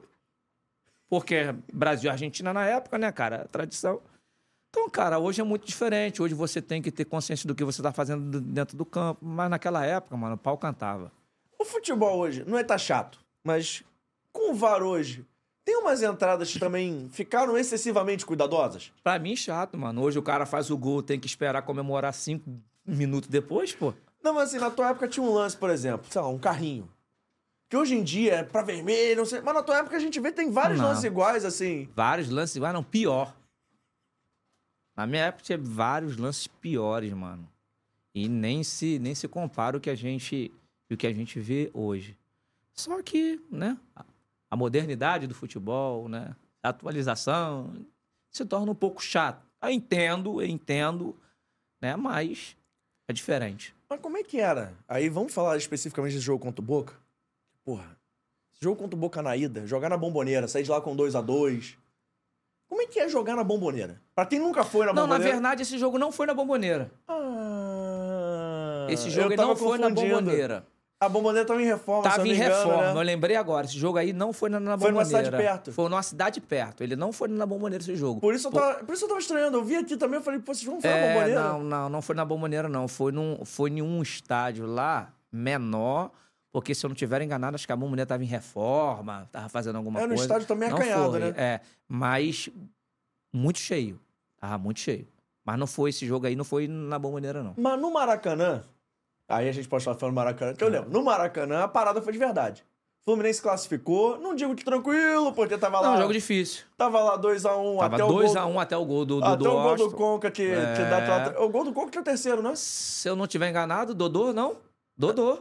Não, não é gol do, é gol do Dodô. Conca, não é aqui pelo canto? Não, que o Thiago eu Neves não, roda eu nele e tiver chuta. Não, eu lembro. É, se eu, Eu não po- tiver enganado, pode buscar aí. O Dodô tem- faz o gol e nem comemora. Você tem mais propriedade do que eu pra falar. É, Eu vou até se eu procurar não aqui, tiver enganado, foi o gol do Dodô. Se eu não tiver enganado. que eu não... Acho que o gol do Conca é o segundo. Que é o gol da tranquilidade. É o gol da tranquilidade. Eu É o gol do Dodô. Dodô Dibra, dá uma chapadinha do lado. Ele o nem comemora Dodô- direito. O gol do Dodô tem mas o gol do Conca dá uma tranquilidade. Não, que o jogo tava 1 tranquilidade. no finalzinho do jogo, Sim, Dodô, o Dodô faz o gol. Dodô fecha o caixão. Fecha o caixão. Mas o gol, até porque foi um jogo esquisito. Esquisito, entre aspas, assim, o Boca sai na frente. Gol do Palermo. Gol do Palermo. Como é que é pra vocês dentro de campo assim? Porra, saímos com 2x2 lá, é o Boca aqui. Como é que é? Tipo Mano, assim, é assim, vamos pra dentro é- dos caras ou vamos segurar pra não tomar o segundo? É porque que acontece, como você falou, teoricamente nós fizemos os mais difíceis que era trazer um resultado bom de lá. E você sai em casa perdendo, imagine seu psicológico diante da sua torcida, em casa. Então muda toda a estratégia do jogo, né, cara? Conseguimos empatar, nos deu uma certa tranquilidade, como você falou. Fizemos o segundo jogo que a gente uf, dá uma respirada e um pouquinho mais para frente, se eu não tiver enganado, acho que o último Dodô. gol foi o Dodô. É o Dodô, mas assim, é que eu digo que o segundo é da tranquilidade, que é um gol até meio esquisito do Conca, né? Do- acho que ele ele, cruza- chuta, ele bate cruza- em alguém e entra do outro É, lado, o é goleiro, isso? o goleiro não, não digo foi um frango, mas assim, o goleiro vai pra bola meio mole, É. assim. Acho- mas eu acho que a bola desvia em alguém. Bate que- no meio, porque ele vai cruzar, que a bola veio. O Thiago Neves, se eu não me engano, acha o Conca na ponta. O Isso. Conca vai bater meio que de chapa, assim, pra botar a bola dentro da área. Se É, engano, bate já- em alguém, desvia. Desvia, o goleiro tenta chegar, não chega. É, foi o isso Conca mesmo. vai É, foi o gol, teoricamente, da tranquilidade, É, né, que é o gol do respiro. Então, do 1 a. 1 ali, 2x1 2 a 1. complicava, tu faz o 2x1 pra você, né? Respira. Você sabia que você não. Ah, deu ruim, empatou, vai pros pênaltis. É. Respira não, foi o gol da tranquilidade. O gol do Conquinha foi o gol do... Foi um gol aí que nos deu um- uma certa tranquilidade no jogo. E chegamos na final da Libertadores. Você já falou um pouquinho do primeiro jogo? Mas achei que você falasse com detalhes como é que foi a preparação, como é que foi chegar lá, se você sentiu muito a altitude, porque me recordo, já trouxemos aqui o José Ilan, já já vai fazer uma perguntinha pra gente. José Ilan falou que ele foi nesse jogo, ele sentiu Ele muito. lá. Ele disse, Muito, pô, ficava assim, ah, toda hora que tava realmente pesado. Como é que foi pra vocês dentro de campo? Se atrapalhou mesmo? Cara, difícil. É difícil. Como você acabou de dizer, o José Alan teve lá. Se eu não tiver enganado, a gente foi até alguns dias antes para tentar se adaptar a essa situação, né? Mas é, é- é complicado realmente ele no campo de jogo, que assim não te permite muito você ter aquele tempo para você ficar respirando, né? Então esse jogo aí é, teve mais complicação do resultado por função disso, da altitude. E aqui eu tô vendo o time do Boca, só pra gente ter uma ideia como é que era um time. eu até fiquei, fiquei Olha impressionado. aí. Tem impressão que é um time mais ou menos. Era Ibarra, vou falar só os, os grandes, tá? Ibarra, Paleta na zaga, Bataglia no meio, Pra você ver. Ledesma, Ledesma. Dátolo, ainda tudo bem, não É, era o Dátolo, mas não já era já era um Dátolo insinuante. Riquelme, Ri- Palácios e Palermo. Bobeirinha. Bobeirinha. Você vê o Boca que era da época, né, cara? Era um time. Qual que é a nota, né? Era um time. Bobeirinha esse time do Boca. Time, time massa, cara.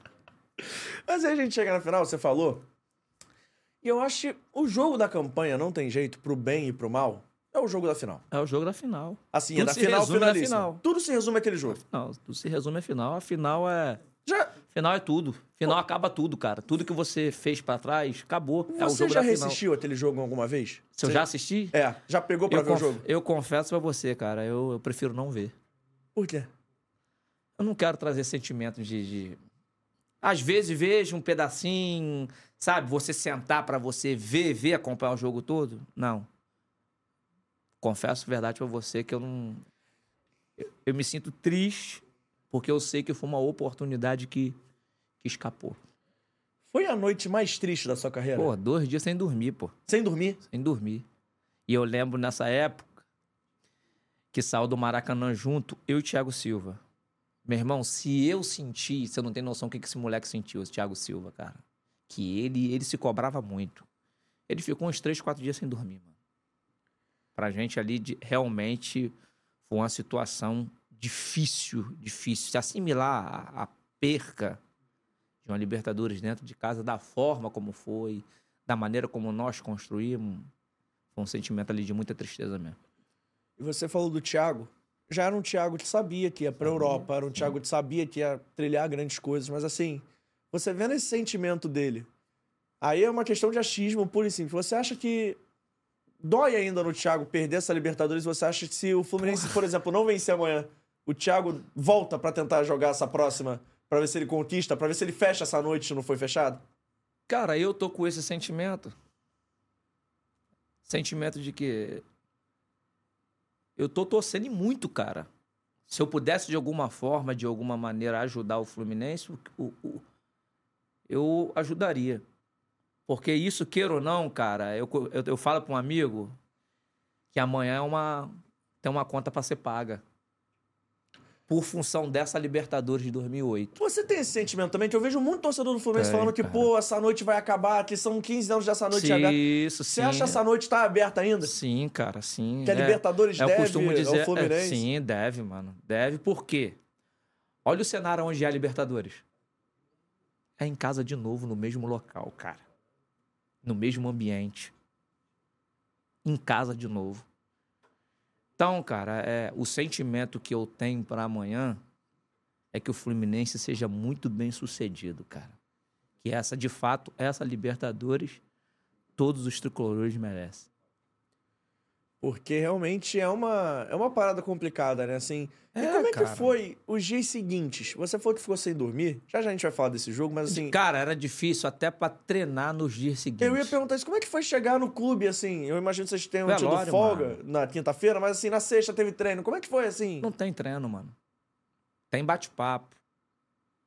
Tem o teu treinador, comissão técnica, as pessoas, os profissionais tentando é, te ajudar psicologicamente. Você vai treinar o quê, mano? Depois de uma perca como foi? Então é muito difícil. Qualquer perca nessa grandeza aí é muito dolorida. Você leva um pouquinho de, de tempo para você voltar de novo. Embora você não tenha muito tempo, porque o nosso calendário aqui é um, um jogo em cima do outro, mas é muito triste, cara. Não é e fácil como é que era assim, o não. clima com o Renato? Porque o Renato, eu lembro, tem uma entrevista histórica dele antes da Libertadores, que ele diz que o Fluminense vai ganhar a Libertadores e Vou vai andar no brincar no, pelado. Brasileirão. E quase que a gente brincou no Brasileirão, né, cara? Quase que a gente que cai. Mas assim, cara, o Renato, ele sempre, sempre teve essa autoestima. Por que, que o Renato? Por que, que o Renato tem essa fala? Porque ele sabia, cara, o que, que o nosso, nosso grupo estava representando, né? Ele sabia o que, que o time estava fazendo. Ele sabia o que, que o time estava respondendo dentro de campo. Então o cara tá confiante, o cara é treinador do clube, sabe que o seu time tá respondendo. Então ele solta essa fala. Então, é assim, cara, é- complicado. Claro que às vezes você paga pela tua palavra. Infelizmente. Não me entenda mal, por favor. Não, não me leve a mal. Não digo que foi salto alto.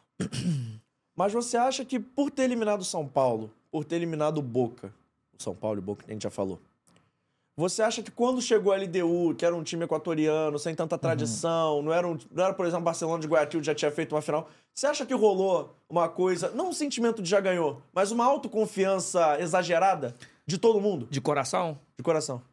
Pelo grupo, não. Pelo grupo, não. Pelo time, eu te afirmo isso. Como um dos integrantes do time daquela época, eu te afirmo isso. Muito pelo contrário, porque a gente sabia do que, que representava uma Libertadores pro Fluminense. E a gente sabia, mano, do primeiro jogo como foi lá. Mas e do resto? Da galera do entorno? Não, eu acho. Não, mano. Até porque, cara, tinha muitos jogadores. Se você pegar a base, são todos jogadores maduros, cara. Luiz Alberto. É... Luiz Alberto, Dodô, Leandro Amaral, Washington. Washington. Você pegar legal, a galera em si. Eu, eu considero os mais novos ali em competição. Eu, Arouca, próprio Thiago Silva. Então, se você pegar base da galera do nosso time ali, é tudo galera carimbada, cara. Não tinha espaço para isso.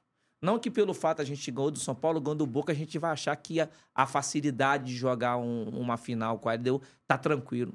Não, aquilo ali não existia no nosso grupo, não. Que até porque era um grupo muito família, era um, era um grupo muito ciente, muito con- consciente do que precisava fazer para ganhar, independente do adversário, né? Isso se torna um pouco, isso se torna um pouco, vamos dizer assim, prepotente e arrogante Algumas pessoas falam pelo que o Renato falou. Vou ganhar Libertadores e vou andar no Rio de Janeiro. Aí dá-se o tom do que já ganhou, que já tá arrogante. Mas no grupo, cara, eu confesso a verdade a você que não existe isso, não. Não, eu perguntei até 100% na moral mesmo pra entender, porque Uhum. sim. de vez em quando o treinador fala uma coisa que tá é, mas sentindo. Por, por, por que, que eu tô te respondendo dessa forma? Sim. Porque todo mundo me, me pergunta, pô, mano, não rolou um pouco de, ah, relaxou? Porque as pessoas me perguntam isso por causa da fala do Renato. Sim.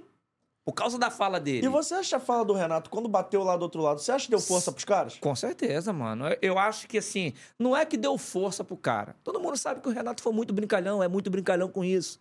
Sempre solta uma, uma frase de efeito, como solta até hoje. Como solta até hoje. Mas, mas qualquer armazinha pra um adversário, ele vai pegar e vai, vai gerar isso como combustível. Porque, assim, era uma coisa que, que chamou atenção na época, Chama né? atenção. Você vê, e chamou atenção a fala dele aqui. E naquela época, quando a gente perde a Libertadores, a fala que sai é o quê? Aí, brinca agora no brasileiro. Por quê? Por causa de uma fala lá atrás. Você falou que quase caiu. O Fluminense fez realmente um brasileiro ruim. Não tava com pinta que ia fazer, porque, tudo bem, poderia ganhar Libertadores e entrar Sim. mais relaxado, mas assim, ia fazer um brasileiro tranquilo.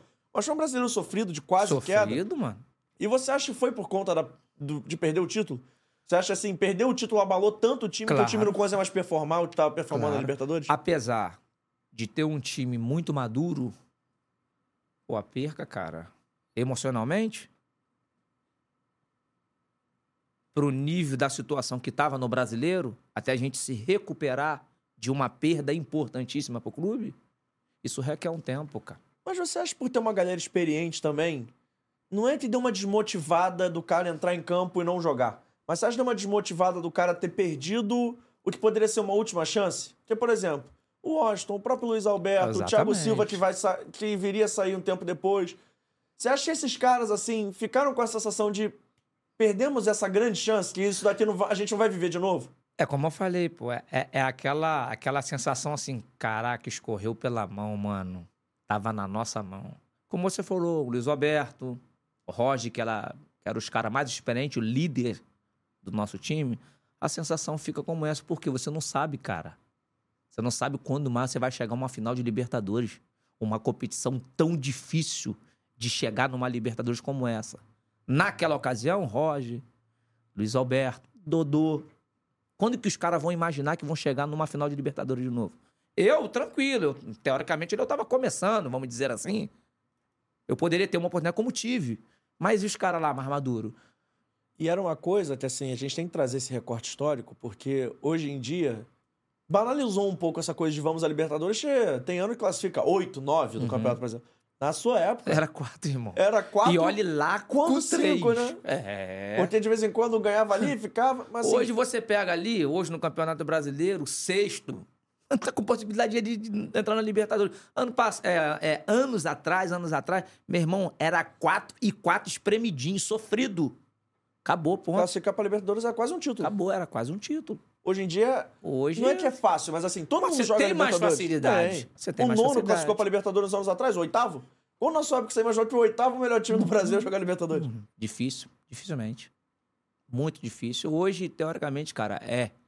Pela condição que dá hoje, é mais tranquilo pra você chegar a disputar, a estar disputando a Libertadores da E eu América. até falou isso pra explicar por que esses caras talvez não tivessem outra chance, né? Porque assim, era muito difícil Era classificar. muito classificar já difícil, era cara. uma barreira. Cara, eu vou te falar, naquela época, os clubes se preparavam, teoricamente, com um objetivo. Algumas condições. Tinha clube que não entrava assim, pô, cara, campeão não dá. Mas, pô, vamos tentar beliscar uma, uma vaguinha liberta. Era um título, cara. A importância que era chegar a terceiro, quarto, terceiro, quarto, era um título para um clube, cara. Porque sabia da dificuldade que era estar e chegar numa classificação ali para disputar uma Libertadores da América. E eu lembro como é que era ponto a ponto. Era muito difícil, Eu cara. lembro que era teve um ano- Difícil. É que o pessoal sabe aqui que eu torço pro Vasco, mas assim, eu lembro que foi até o ano que o Leandro Amaral jogou pelo Vasco. Que Isso. o Paraná Clube do Caio Júnior classificou, que foi aquele Paraná, sensação, Isso, não sei o quê. Não era nem o Paraná do Thiago Neves. O Thiago Neves já tava Não, no Fluminense já tava no. Fluminense. Mas era o Paraná que o Thiago Neves. Se eu não tiver engana- enganado, era o Paraná do Lúcio Flávio. Era o Paraná do Se Josiel. tive- Josiel, Lúcio Isso. Flávio, Que era um Paraná, galera. assim, chato de enfrentar pra caramba. O Paraná classifica com 60 pontos. Que, pô, 60 pontos você classifica mole, tá? Mole. Mas na época foi 59, o Vasco 59, o Paraná com 60. E foi muito justinho. Foi até o Paraná que fez o Caio Júnior aparecer no cenário, o Isso. treinador. E assim, pra... isso dá um pouco da dimensão de como é que era difícil classificar, né? Pro Paraná foi, porra, fogos, carreado. Era muito difícil, cara. Você tá ali numa classificação de Libertadores pra disputar uma Libertadores. Era muito difícil, era muito suado. É isso. Vamos colocar, por favor, a pergunta na tela? Já tá, na- já tá pronto? Bota só o fone, por favor, pra gente ouvir a pergunta. Porque é sobre esse jogo ainda da final. E aí o Ilan tava lá, ele vai perguntar e eu quero ouvir a sua resposta. Dá pra gente botar na tela, por favor? Olá, meus amigos, um abraço a todos. Prazer rever vocês aqui, rever o Júnior César. Eu tive a oportunidade em 2008 de cobrir todos os jogos do Fluminense em loco naquela campanha da Libertadores de 2008 pela TV Globo. E quero perguntar a você, Júnior, o seguinte: o que, que daria para fazer diferente se você pudesse voltar lá em 2008, principalmente nos dois jogos finais? O que, que você faria diferente para que o desfecho não fosse aquele desfecho trágico para a galera tricolor, hein? Um abraço. Abraço, José Alain. É... Esse cara aí é sensacional. Sempre tive um respeito muito grande por ele. Mas respondendo a pergunta diante desses dois jogos da final aí, cara, a gente de fato se preparou muito bem. A gente estava muito consciente do que era para se fazer. Mas é, eu deixo aqui a resposta no jogo do Maracanã. É, nós tivemos até uma, umas oportunidades de matar o jogo para não ir para a penalidade, né? Tivemos algumas oportunidades ali, mas infelizmente nós não conseguimos. Então, é, que se fosse fazer diferente, era ter um pouquinho mais de capricho, né, cara? Nessa bola. A gente sabe que penalidade, infelizmente, tudo pode acontecer. Cara, e vou te perguntar o seguinte, porque muita gente reclama, fala, uns tricolores, pode até tirar o fone se você quiser, muita gente fala que o Renato errou naquela final. Que o Renato não podia ter feito as substituições que fez, que talvez precisasse ser mais ousado. Um, é muito engraçado, porque uns falam que o Renato tinha ter sido mais ousado, tinha ter ido pra dentro dos Ah. caras. Outros falam que o Renato tinha ter sido mais conservador. Tinha- conservador. Qual é a sua opinião? Você tava ali dentro do campo, acha que ele acertou, acha que ele poderia ter feito diferente? Cara, na, na, na minha concepção ali, eu acho que o Renato fez o que tinha para ser feito, cara. É, porque como que ele mexe, cara, na estrutura do time? Um time que ele vem jogando jogo após jogo. Então, eu, eu costumo dizer, cara, tudo que, que é para se fazer num jogo decisivo, eu acredito aí que o Renato escolheu de melhor, até porque ele é o comandante, ele é o treinador, é ele que toma a decisão. Então, eu acredito ali que naquele momento as opções que ele tinha para colocar foram essas. É que o pessoal pega no pé que ele tira o Washington na final, né? O Washington sai ali faltando cerca de 20 minutinhos 20 ainda. minutinhos. É que tem a prorrogação, né? É. Ele bota o Dodô. Muita gente defende que ele tinha ido de Dodô e Washington, assim, Dodô até porque o Washington. Batia pênalti também. Como é que você viu isso? É, mas se eu não tiver enganado, a gente perde o Luiz Alberto, não é isso? É isso. Não, A na gente verdade, ele perdeu- tira o Washington na ida. Na E- volta, o Luiz Alberto é expulso. Isso, o Luiz Alberto. O Eu pessoal- acho que a maior incógnita dele aí é quando ele perde o Luiz Alberto. O Que pessoal assim fica- a gente fica com sentimento. E aí, mano, a gente vai pra dentro vai pra segura? dentro. Né? Então, eu acredito que foi um pouco mais por causa dessa ocasião aí da perda do Luiz Alberto. É, que ele bota o Roger. Ele bota o Roger. Pra fechar ali a Pra fechar, defesa, mas segurar, o, pessoal, né? o pessoal fica chateado porque assim, ele até não tira o Washington, o Washington perde o pênalti na, na final. Ele tira o Washington na ida Isso, pra colocar o. Dodô. Mas o pessoal até reclama um pouco disso também, que ele falou que o Washington. É que o Dodô tinha um estilo diferente do Washington. O Washington era mais grandão, era aquele cara que Vamos segurava dizer assim, no alto. sabe qual é a, a- a maior situação disso aí, do Dodô e o Washington? Por quê? O Dodô é clássico, mano. Eles podiam jogar juntos, na sua Eu cabeça? acredito que sim. É Porque, o Dodô, ele tem qualidade pra sair da área. Ele, o Dodô tem um bom passe. O Dodô tem, um, tem, tem o potencial de finalização de fora da área. O Washington não. O Washington é aquele cara centralizado, aquele cara que... O último passo. Ele vai só chegar ali pra, pra empurrar a bola pro gol. Não, porque assim, é, no jogo daí do pessoal fica chateado porque o Washington era o cara que tava meio que segurando lá na frente, a Uhum. bola no alto, dá mãozada, segura. Que o Dodô é o cara, como você falou, mais clássico. Ah, pivôzão, né? o- Pivôzão, e assim, o Washington era mais pivôzão e o Dodô era o cara mais, Mais do claro. arranque. Isso aí. De fazer um facão. Ele não- o Dodô nunca foi um centroavante, centroavante. Não, não, Até não. por conta do tamanho não dava naquela dava. época pra ele ser centroavantão. pessoal fica chateado. Mas na volta, o pessoal fica chateado que queria botar Dodô e Washington juntos, né? Mesmo sem o Luiz Alberto, achava que dava pra ir pra cima na prorrogação, que o Fluminense estava com mais pernas até ele deu realmente. É, eu só acho que nessa ocasião aí, o, o, o, o Renato não optou por isso por causa dessa perda do, do, do, do Luiz Alberto. Mas, mas, como você me perguntou, eu acho que dava. Dodô e o, e o Washington dava. Muita gente fica bolada falando que. Até eu já vi jogadores do Fluminense falando sobre arbitragem. Você acha realmente que a arbitragem influenciou na parada? Que a arbitragem tirou o título do Fluminense? Tem um pênalti no Washington, que é um lance puxa o e você achou pênalti dentro de campo É, na hora? então, você achou é- que o cara ia marcar? Então, é, ia até comentar com você a respeito disso mesmo, nessa situação do pênalti do Washington. Que eu achei que foi. Eu achei que foi, mas eu não posso num, num tudo, no tudo, botar e, e- e toda a responsabilidade na arbitragem, não. Deixou de acontecer alguma situação ou outra ali, meio, vamos dizer assim, no lance do pênalti do, no Washington e tal. Mas no, no- no contexto, no contexto geral, geral, não, não vejo assim com a responsabilidade da arbitragem. Não. É porque foi uma arbitragem muito caótica nos dois jogos, né? Sim, Tanto, se eu não me engano, no jogo da ida tem um gol que o cara marca impedimento, e não tava. não tava. Então, assim, a arbitragem, ainda mais sem VAR, né, era uma arbitragem complicadíssima. Podia ter, né? Tivesse VAR na pênalti no Washington? Era. Com certeza era. Com certeza. Mas quando vocês perderam, assim, você foi dormir com esse lance na cabeça também? Tipo assim, porra, se ele dá aquele pênaltizinho ali, era outro jogo.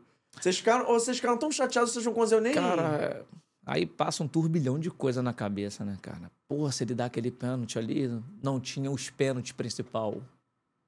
Aí vai pros pênaltis, você perde a Libertadores nos pênaltis. Então, assim, é um, é um turbilhão de coisa que passa, cara, quando tu perde.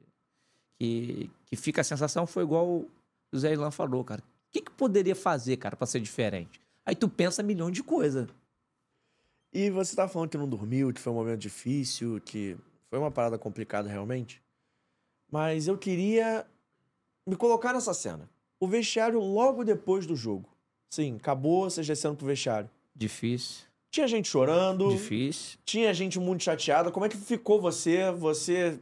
Quem chamou a palavra? Alguém falou alguma coisa aquele dia ainda? Ou todo mundo, tipo assim, ficou de Não, cabeça é, baixa? se, eu, se, eu, se eu não me lembro, não, não teve muito papo, não teve muita conversa.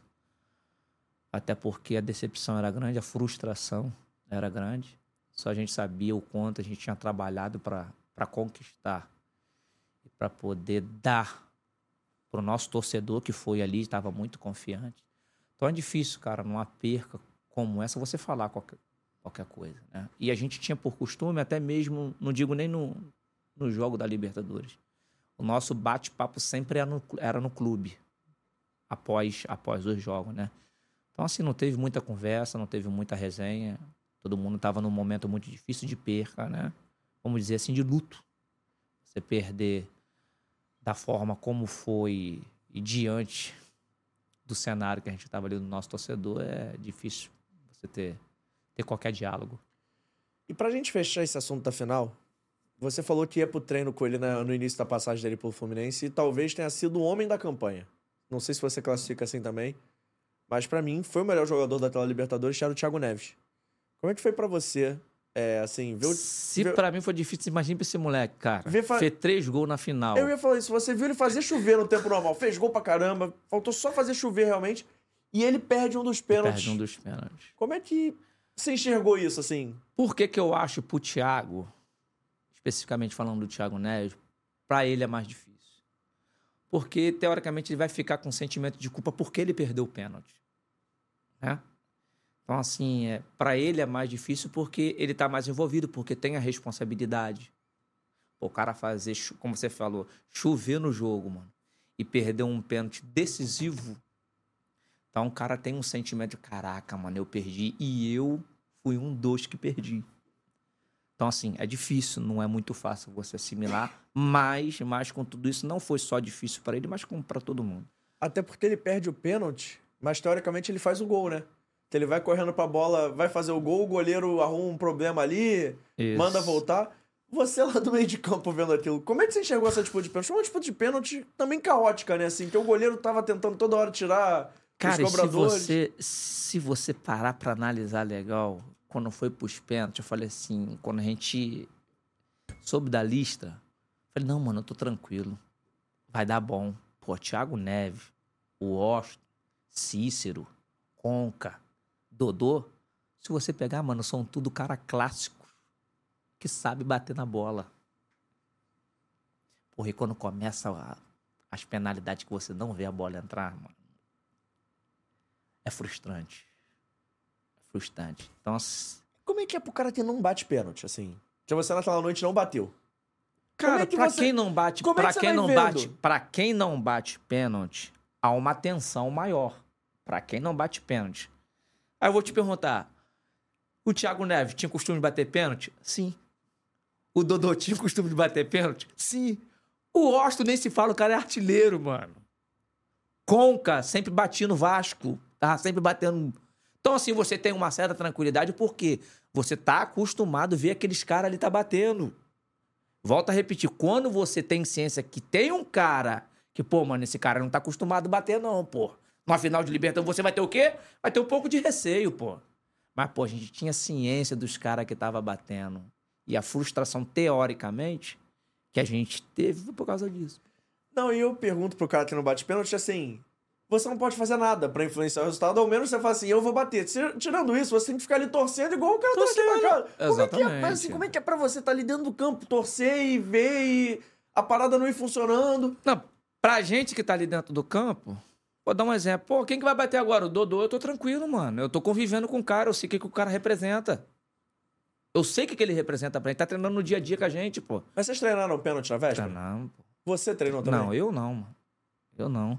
Até porque, se você analisar ali, é, do time que tava jogando, um exemplo, ó, Conca, Thiago Neves, Dodô, o Osto, Cícero, e tinha outros.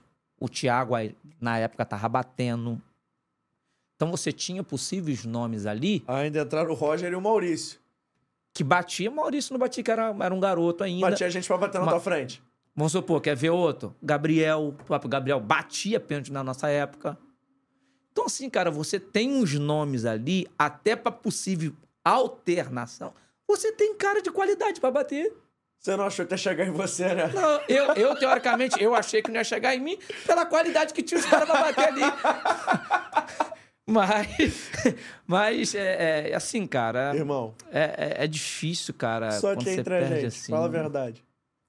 Se chega em você, tem alguma coisa errada, né? Cara, se chega em mim, eu, eu vou na minha perna e na mão de Deus. Fala a verdade, se chega na tua vez ali, você, pô, tá exalternada, já foi tanta gente. Chega em você. Eu fico assim, entra logo, cara, acaba logo com isso.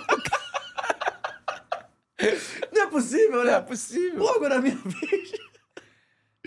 Não, mas essa final realmente é legal a gente entender de quem tava ali dentro, assim, porque é um jogo que realmente atormenta a torcida tricolor até hoje. Sim, cara. E pode ter certeza, cara. Os torcedores hoje estão dormindo pro jogo de amanhã com, com esse sentimento. Pô, isso aqui que vai acontecer, cara? Será Cara, que vai ser. Mas é o sentimento. se- Por que, que eu vou te explicar isso? Eu fui com o mesmo sentimento lá no Atlético Mineiro, quando nós fomos pra final. Quando foi pros pênaltis, eu falei, não, cara, não é possível. Não é possível. Então eu entendo o quê? Eu entendo o quê? Os torcedores do Fluminense hoje, cara, tem um sentimento de caraca, 2008. Será como que vai ser esse jogo amanhã, cara? Então, eu, eu, Júnior César, torcendo para o Fluminense como tricolor, como gratidão ao Fluminense, tomara que o Fluminense seja campeão nos 90 minutos. Você falou do Atlético Mineiro, já já a gente vai falar mais sobre isso. Mas assim, esse fantasma atormenta vocês, mas é um fantasma ruim de se carregar, lógico, mas é um fantasma ao mesmo tempo tranquilo. O torcedor do Fluminense não persegue vocês, até pelo que foi a Não. campanha. E quando eu digo perseguir, assim, vocês não ficaram marcados, claro que Não. ficam marcados por perder Sim. o título, mas o torcedor não bota a culpa em alguém, não é uma coisa. Até porque o cara que perdeu o pênalti fez três gols na final. Mas por que que não percebe? Persegue. Por quê? Nós fizemos o que tinha para fazer dentro de Sim. campo. É uma forma totalmente diferente. Tudo que tinha, cara, para fazer naquela ocasião ali, nós fomos dedicados para fazer. Não, porque eu digo, que você acha, claro, se o Fluminense for campeão amanhã, encerra esse fantasma e talvez o nome de vocês na história fique como o time que ganhou a Copa do Brasil, mas não o Sim. time que perdeu a Libertadores. Sim. Mas se perder amanhã, ainda mais É final chato. única, além de ser chato, Aí Você- vem o fantasma que você falou. você acha esse fantasma, além de voltar a assombrar, vai ser mais pesado nesses caras porque é mais recente? Sim, cara. É, é, costumo dizer porque hoje a responsabilidade desse jogo, a responsabilidade desse jogo tá em cima de- por causa de quê? Por causa de 2008, cara. Hoje, hoje, hoje, o papo, bate-papo, pô, cara, 2008. Pô, a final é amanhã. Como que, como que, de repente, como que vai ser essa final? Porque isso só tá rolando, cara, porque lá em 2008 não aconteceu. Então, por isso que eu tô falando. Eu desejo muito que o Fluminense seja campeão nos 90 minutos. Você acha que se for pros pênaltis, aí já projetando a final de amanhã, você acha que esse fantasma volta mais à tona do que nunca? Porque até pelo Boca, como se classificou pra Vai final... vir um sentimento, vai vir um sentimento de que, porra, 2008 também foi assim. Ah, Mas ainda mais que esse Boca é um Boca insuportável, que não ganhou de ninguém. Na... Desde o mata-mata, ele empatou todos pergunta. os jogos passando Isso os que eu te falar agora. Como que foi a classificação dos caras? Tudo nos pênaltis, mano. Por isso que eu desejo muito que o Fluminense amanhã tenha um dia top, decida o jogo nos 90 minutos. Porque, queira ou não, cara, se for pro pênalti, vem um pesozinho. Tem um peso. Porque eu falo isso pra você porque eu sou prova viva. Porque eu perdi em 2008 aqui no pênalti e fui pra final lá com o Atlético em 2008. Eu falei, cara, não é possível. Então, assim, desejo muito, cara, que o Fluminense tenha muita felicidade, muito sucesso e que conquiste esse título para todos os tricolores nos 90 minutos. O Júnior César, olhando pra esse time de amanhã, vamos brincar de Fernando Diniz um pouquinho. Ele vai com o time que entrou contra o Olímpia, quatro atacantes, sufocar o Boca, ou ele vai respeitando porque o Boca é o Boca? Não, eu acredito que o Diniz não vai com quatro atacantes. Você acha muita loucura? Eu costumo, eu costumo dizer, mano, que jogo, jogo de final ganha quem erra menos. Mano.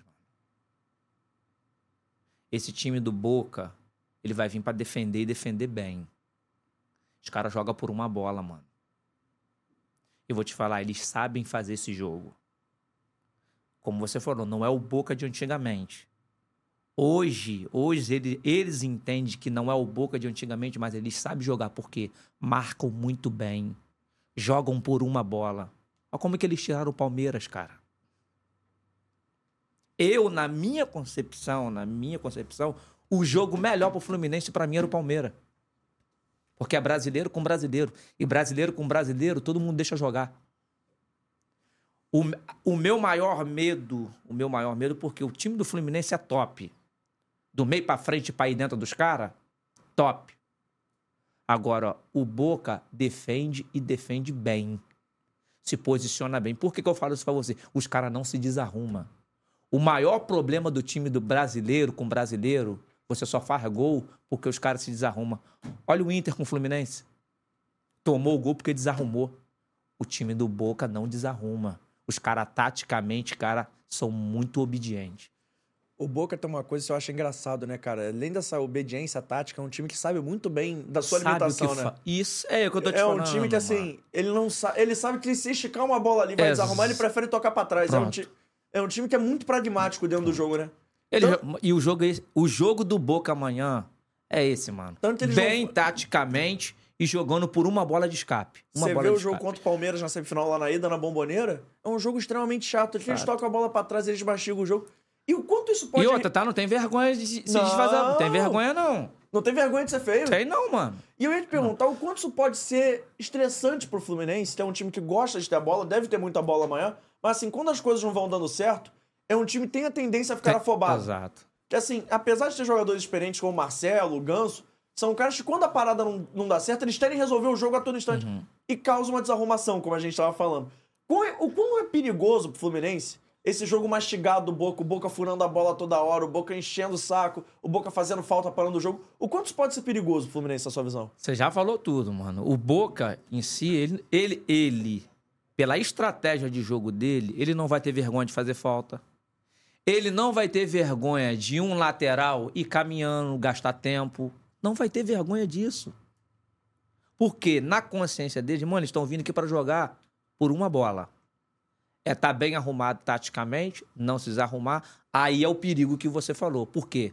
O Fluminense gosta de jogar com a bola, ele quer ter o domínio do jogo. O Fluminense precisa ter o domínio do, do jogo.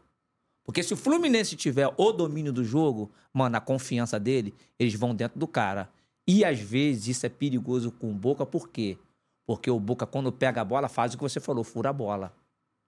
Então é um jogo amanhã de muita inteligência, paciência, não desarrumar taticamente, passo a passo. E você iria de Felipe Melo e Marcelo na defesa? Você já falou que prefere o Marcelo no meio de campo, mas você acha perigoso? Não, mas Porque, eu acredito assim, que ele vai entrar com isso, Felipe Melo e o Marcelo na lateral. Acho que ele não Porque- vai mexer na estrutura em si do que ele vinha fazendo. Eu acredito que ele não vai Porque mexer. contra o Inter foi, foi onde o Inter achou as melhores bolas e o, Inter, e o Inter do Cudeiro é mais parecido com o Boca do que com o Fluminense. Pelo menos não sei se eu tô. Eu não, eu não acredito que o Diniz vai, Eu acho que o vai Inter. o- surpreender em- em- em- em mexer na estrutura do time, não. Eu acho que eu, se ele for modificar o time que jogou com o Inter lá no Beira Rio, ele deve, deve segurar o Kennedy ali. Eu acho que a estrutura principal do Fluminense vai ser o restante. Ele não vai. Não vai inventar amanhã. Eu acredito que não. Eu acredito que não. E se inventar? Aí sem ser engenheiro de obra pronta. Porque se inventar e deu certo é campeão. Mas se inventar e deu errado, ele tá errado? Cara, o Diniz hoje, na minha opinião, é a mente mais brilhante que nós temos aí hoje. Uhum. né? Pelo que, pelo que ele faz a equipe dele ter consciência em jogar, Uhum. pela inteligência dele. Então, eu não tenho dúvida, né? Volto a dizer, não acho que ele vai modificar drasticamente a equipe dele, a estrutura que ele montou contra o Internacional, modificar essa estrutura, acredito que não. Claro, no decorrer do jogo, no decorrer do jogo, ele liberar um pouco o Marcelo, deixar o Marcelo um pouco mais livre para tentar fazer a magia que o Marcelo faz ali, beleza. Agora, de início, de início, não acredito que ele muda muita coisa, não. O papo tá ótimo, vamos continuar já já, mas antes vamos falar rapidinho da Vitale Gelato. Você já tá me olhando, você sabia que era hora do sorvetinho, né, Rafik? Tá chegando pra gente a Vitale Gelato, o melhor gelato italiano do Rio de Janeiro. Você quer fazer seu pedido, ó, galera que vai ver a final. QR Code tá passando na tela, é só apontar o seu telefone. Mas vamos falar rapidinho da Vitale, sem gordura hidrogenada, sem conservante. O telefone é o 2199-447-3900. Vou falar devagar pra você anotar, é 2199-447-3900. Tem o site da Vitale Gelato. Quem assiste nosso podcast tem uma moralzinha especial usando o código FDJ10, letra F, letra D, letra J, número 1, número 0, tudo minúsculo. Você ganha 10% de desconto, além das promoções de gente lá na Vitale Gelato. Hoje eles mandaram pra gente o de ouro branco. Que isso, mano? Eu vou pegar aqui agora. Vai tomar um, um Rapaz. potinho, vai tomar uns. Ó, a é comemoração. Olha lá a comemoração É lá o, atrás. favor- é o favorito do, do Abner, cara. Top, top. Vai top. tomar com a gente agora? Top, top. Então, pô. vou botar moral aqui. pra rapaziada. É, eu vou botar aqui de novo no potinho. Você vê que eu tenho muita destreza, né, Rafi?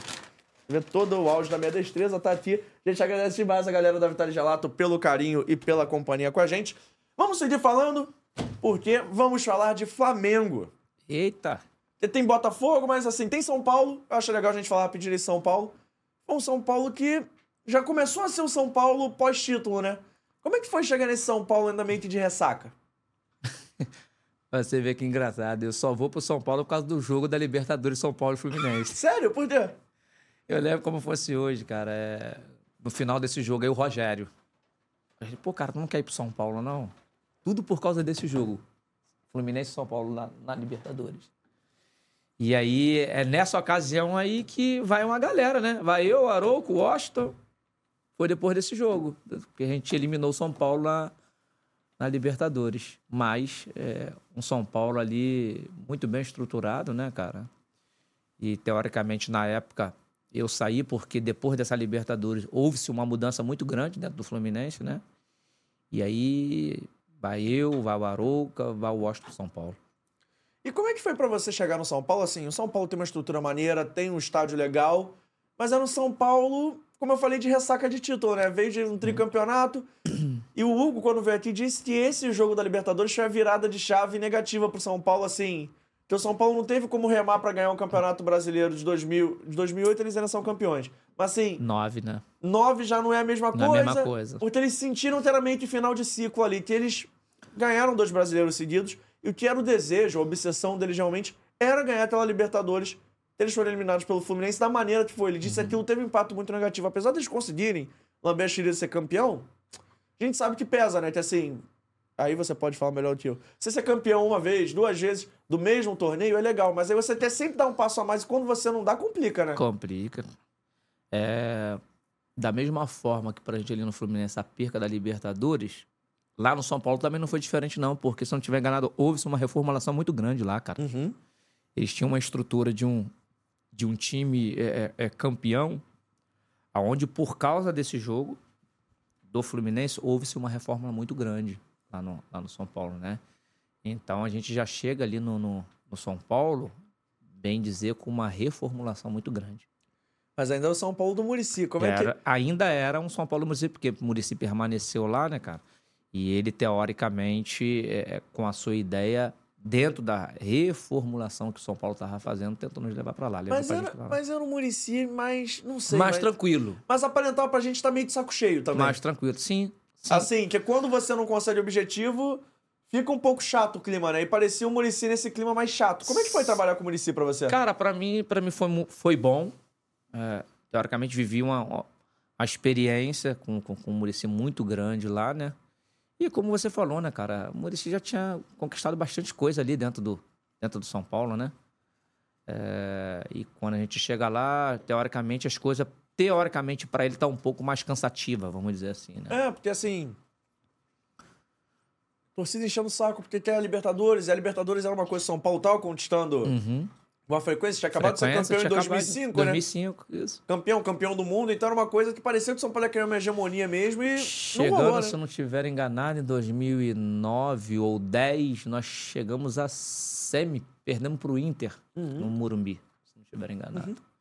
É Assim, um clube que tava sempre brigando. O São Paulo em si é obcecado por Libertadores. Sempre foi, sempre foi o objetivo do clube, Então a gente tá Libertadores. falando de fora do ar.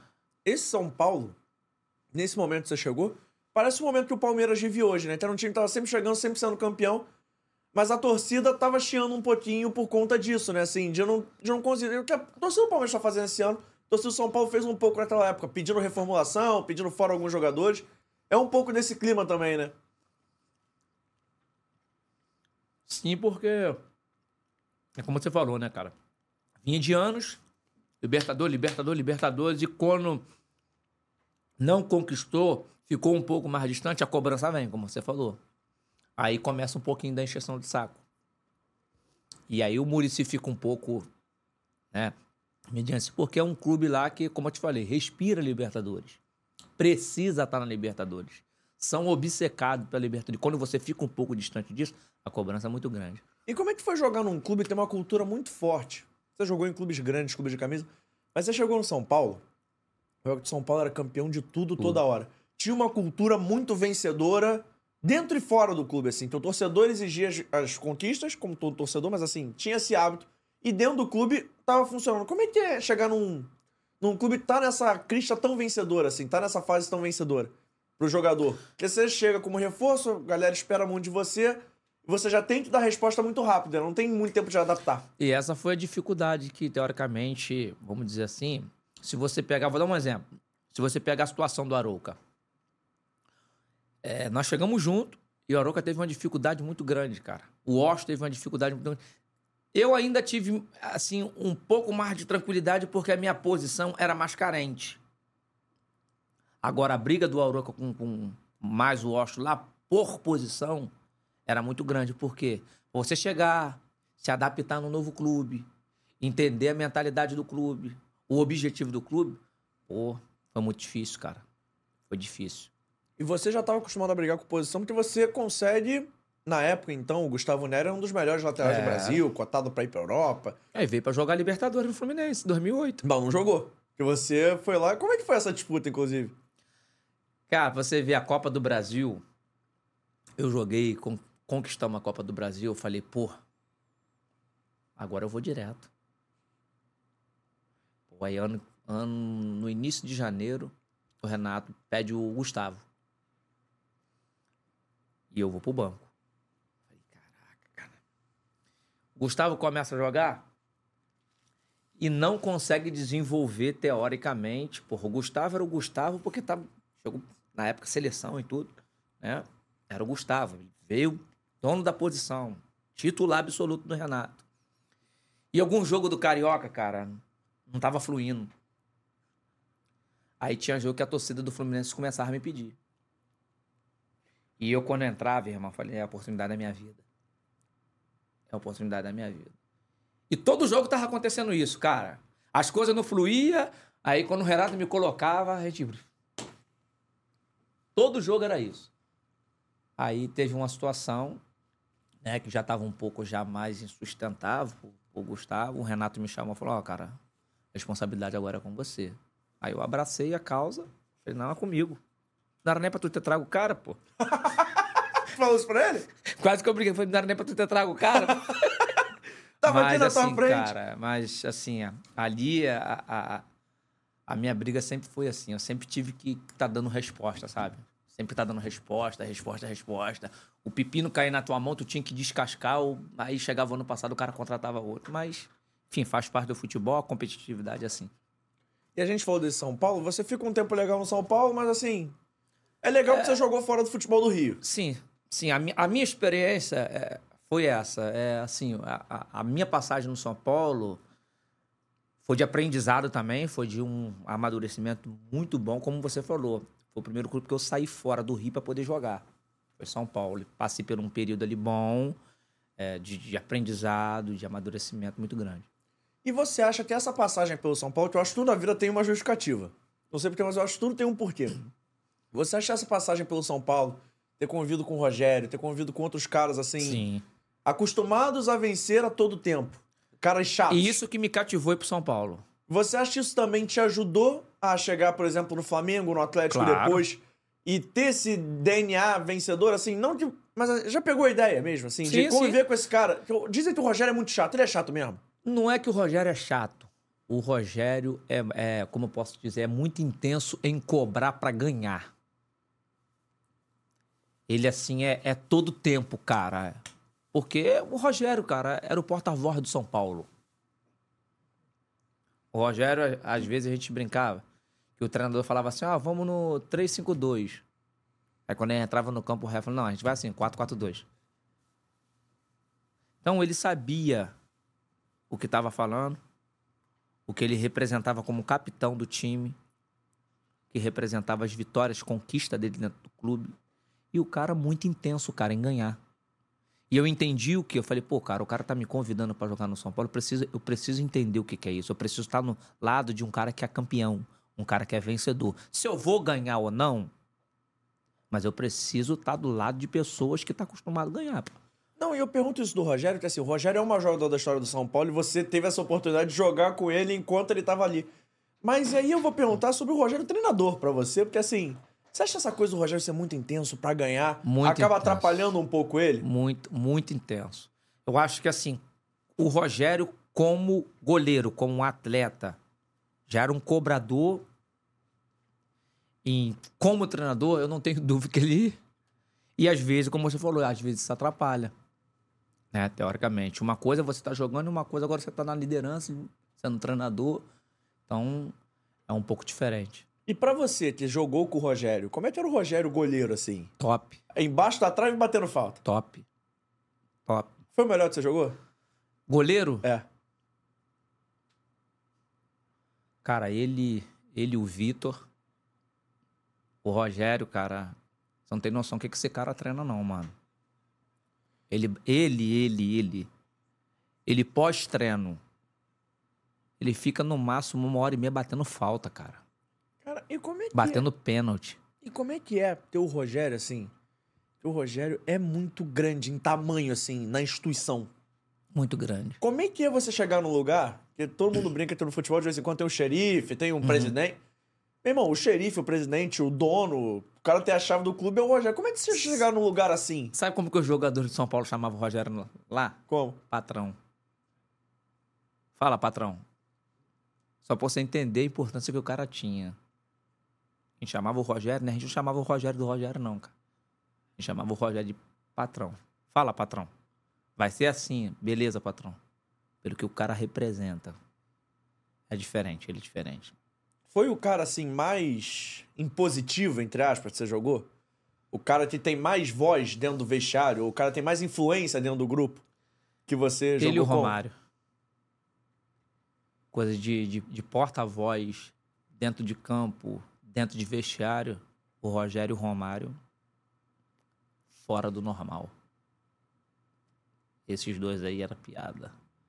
Tem alguma história de cinema do Rogério, assim? Você falou que a gente abordou dentro de campo te chamando pra ir pro São Paulo. Eu tenho uma do, eu tenho uma do Romário. Conta então, por favor. Falar Flu. Lembra do, do Fluminense? Roger, Romário, Edmundo e Ramon? A gente foi jogar um Fla-Flu, cara. A gente tava tomando 2 a 0 com 20 minutos do primeiro tempo. Flamengo.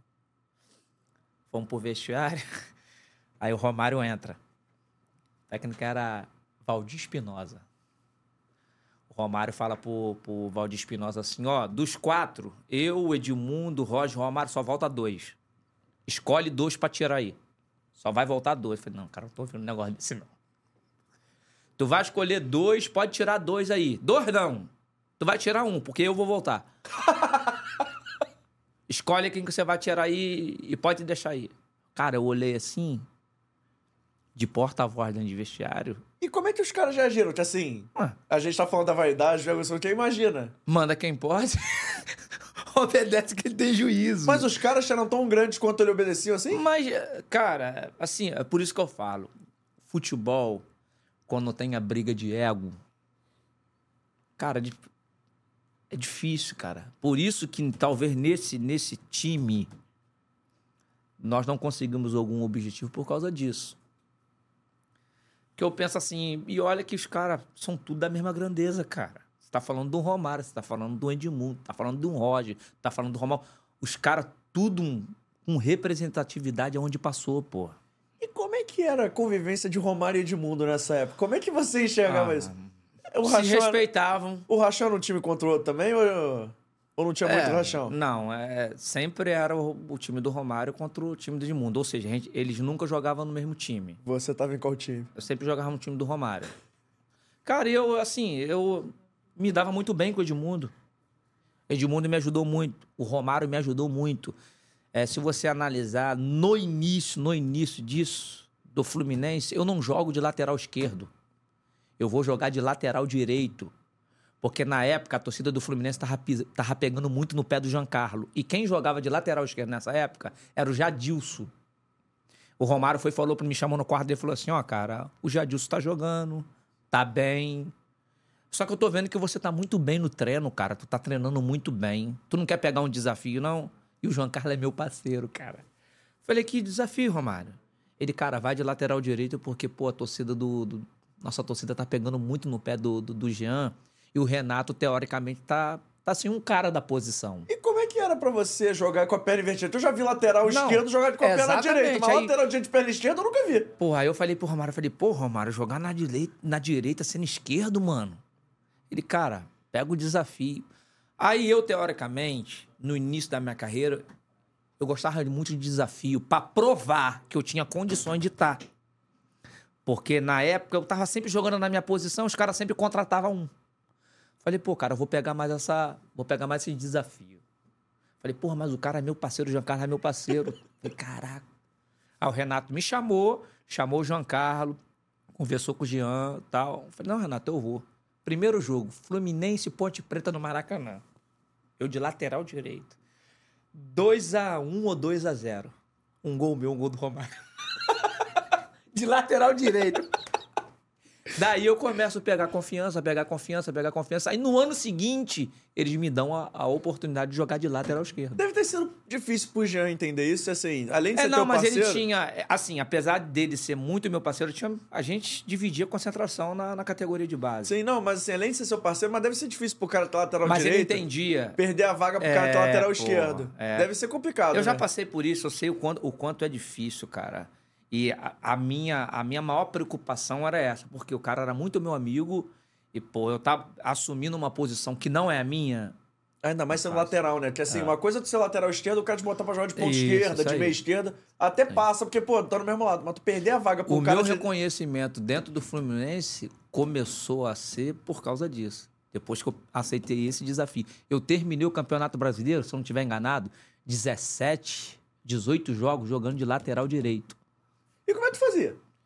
Cara, a gente vai se adaptando, né, cara? Cruzava com a direita? Eu vou te falar, é, bem pouco, bem pouco, mas treino pós-treino, jogo pós-jogo, tu vai pegando confiança. O fato de você querer jogar, você vai. E como é que era teu baixo lá na frente? Era mais fácil? Baixinho? É. Pô. Cara, vou te falar, foi um dos. Se não foi o melhor atacante dentro da área que eu já joguei. Aquele cara ali é. Tu achava ele de Ele qualquer jeito? chegava dentro de, de vestiário, ele brincava com a gente. Pode dar em mim que eu vou fazer dois hoje. Desse jeito. Vou fazer dois hoje. Teve uma época, eu e o Leonardo Moura, lateral. Ele chegava e falava pra gente que ele tava naquela. obcecado em fazer o milésimo gol, né? Aí ele brincava com a gente. Se fizer um cruzamentozinho hoje, tem um bicho. Ele lançava desafio pra mim e pro Léo. Ei, ei, vocês dois lateral, vem cá, vem cá, vem cá. Dentro do vestiário, mano. Tô precisando fazer dois gols hoje, cara. Um cruzamento teu tem 50, tem 100, tem... dava bicho. Mas porque tinha um objetivo. E dentro da área, igual ele, irmão.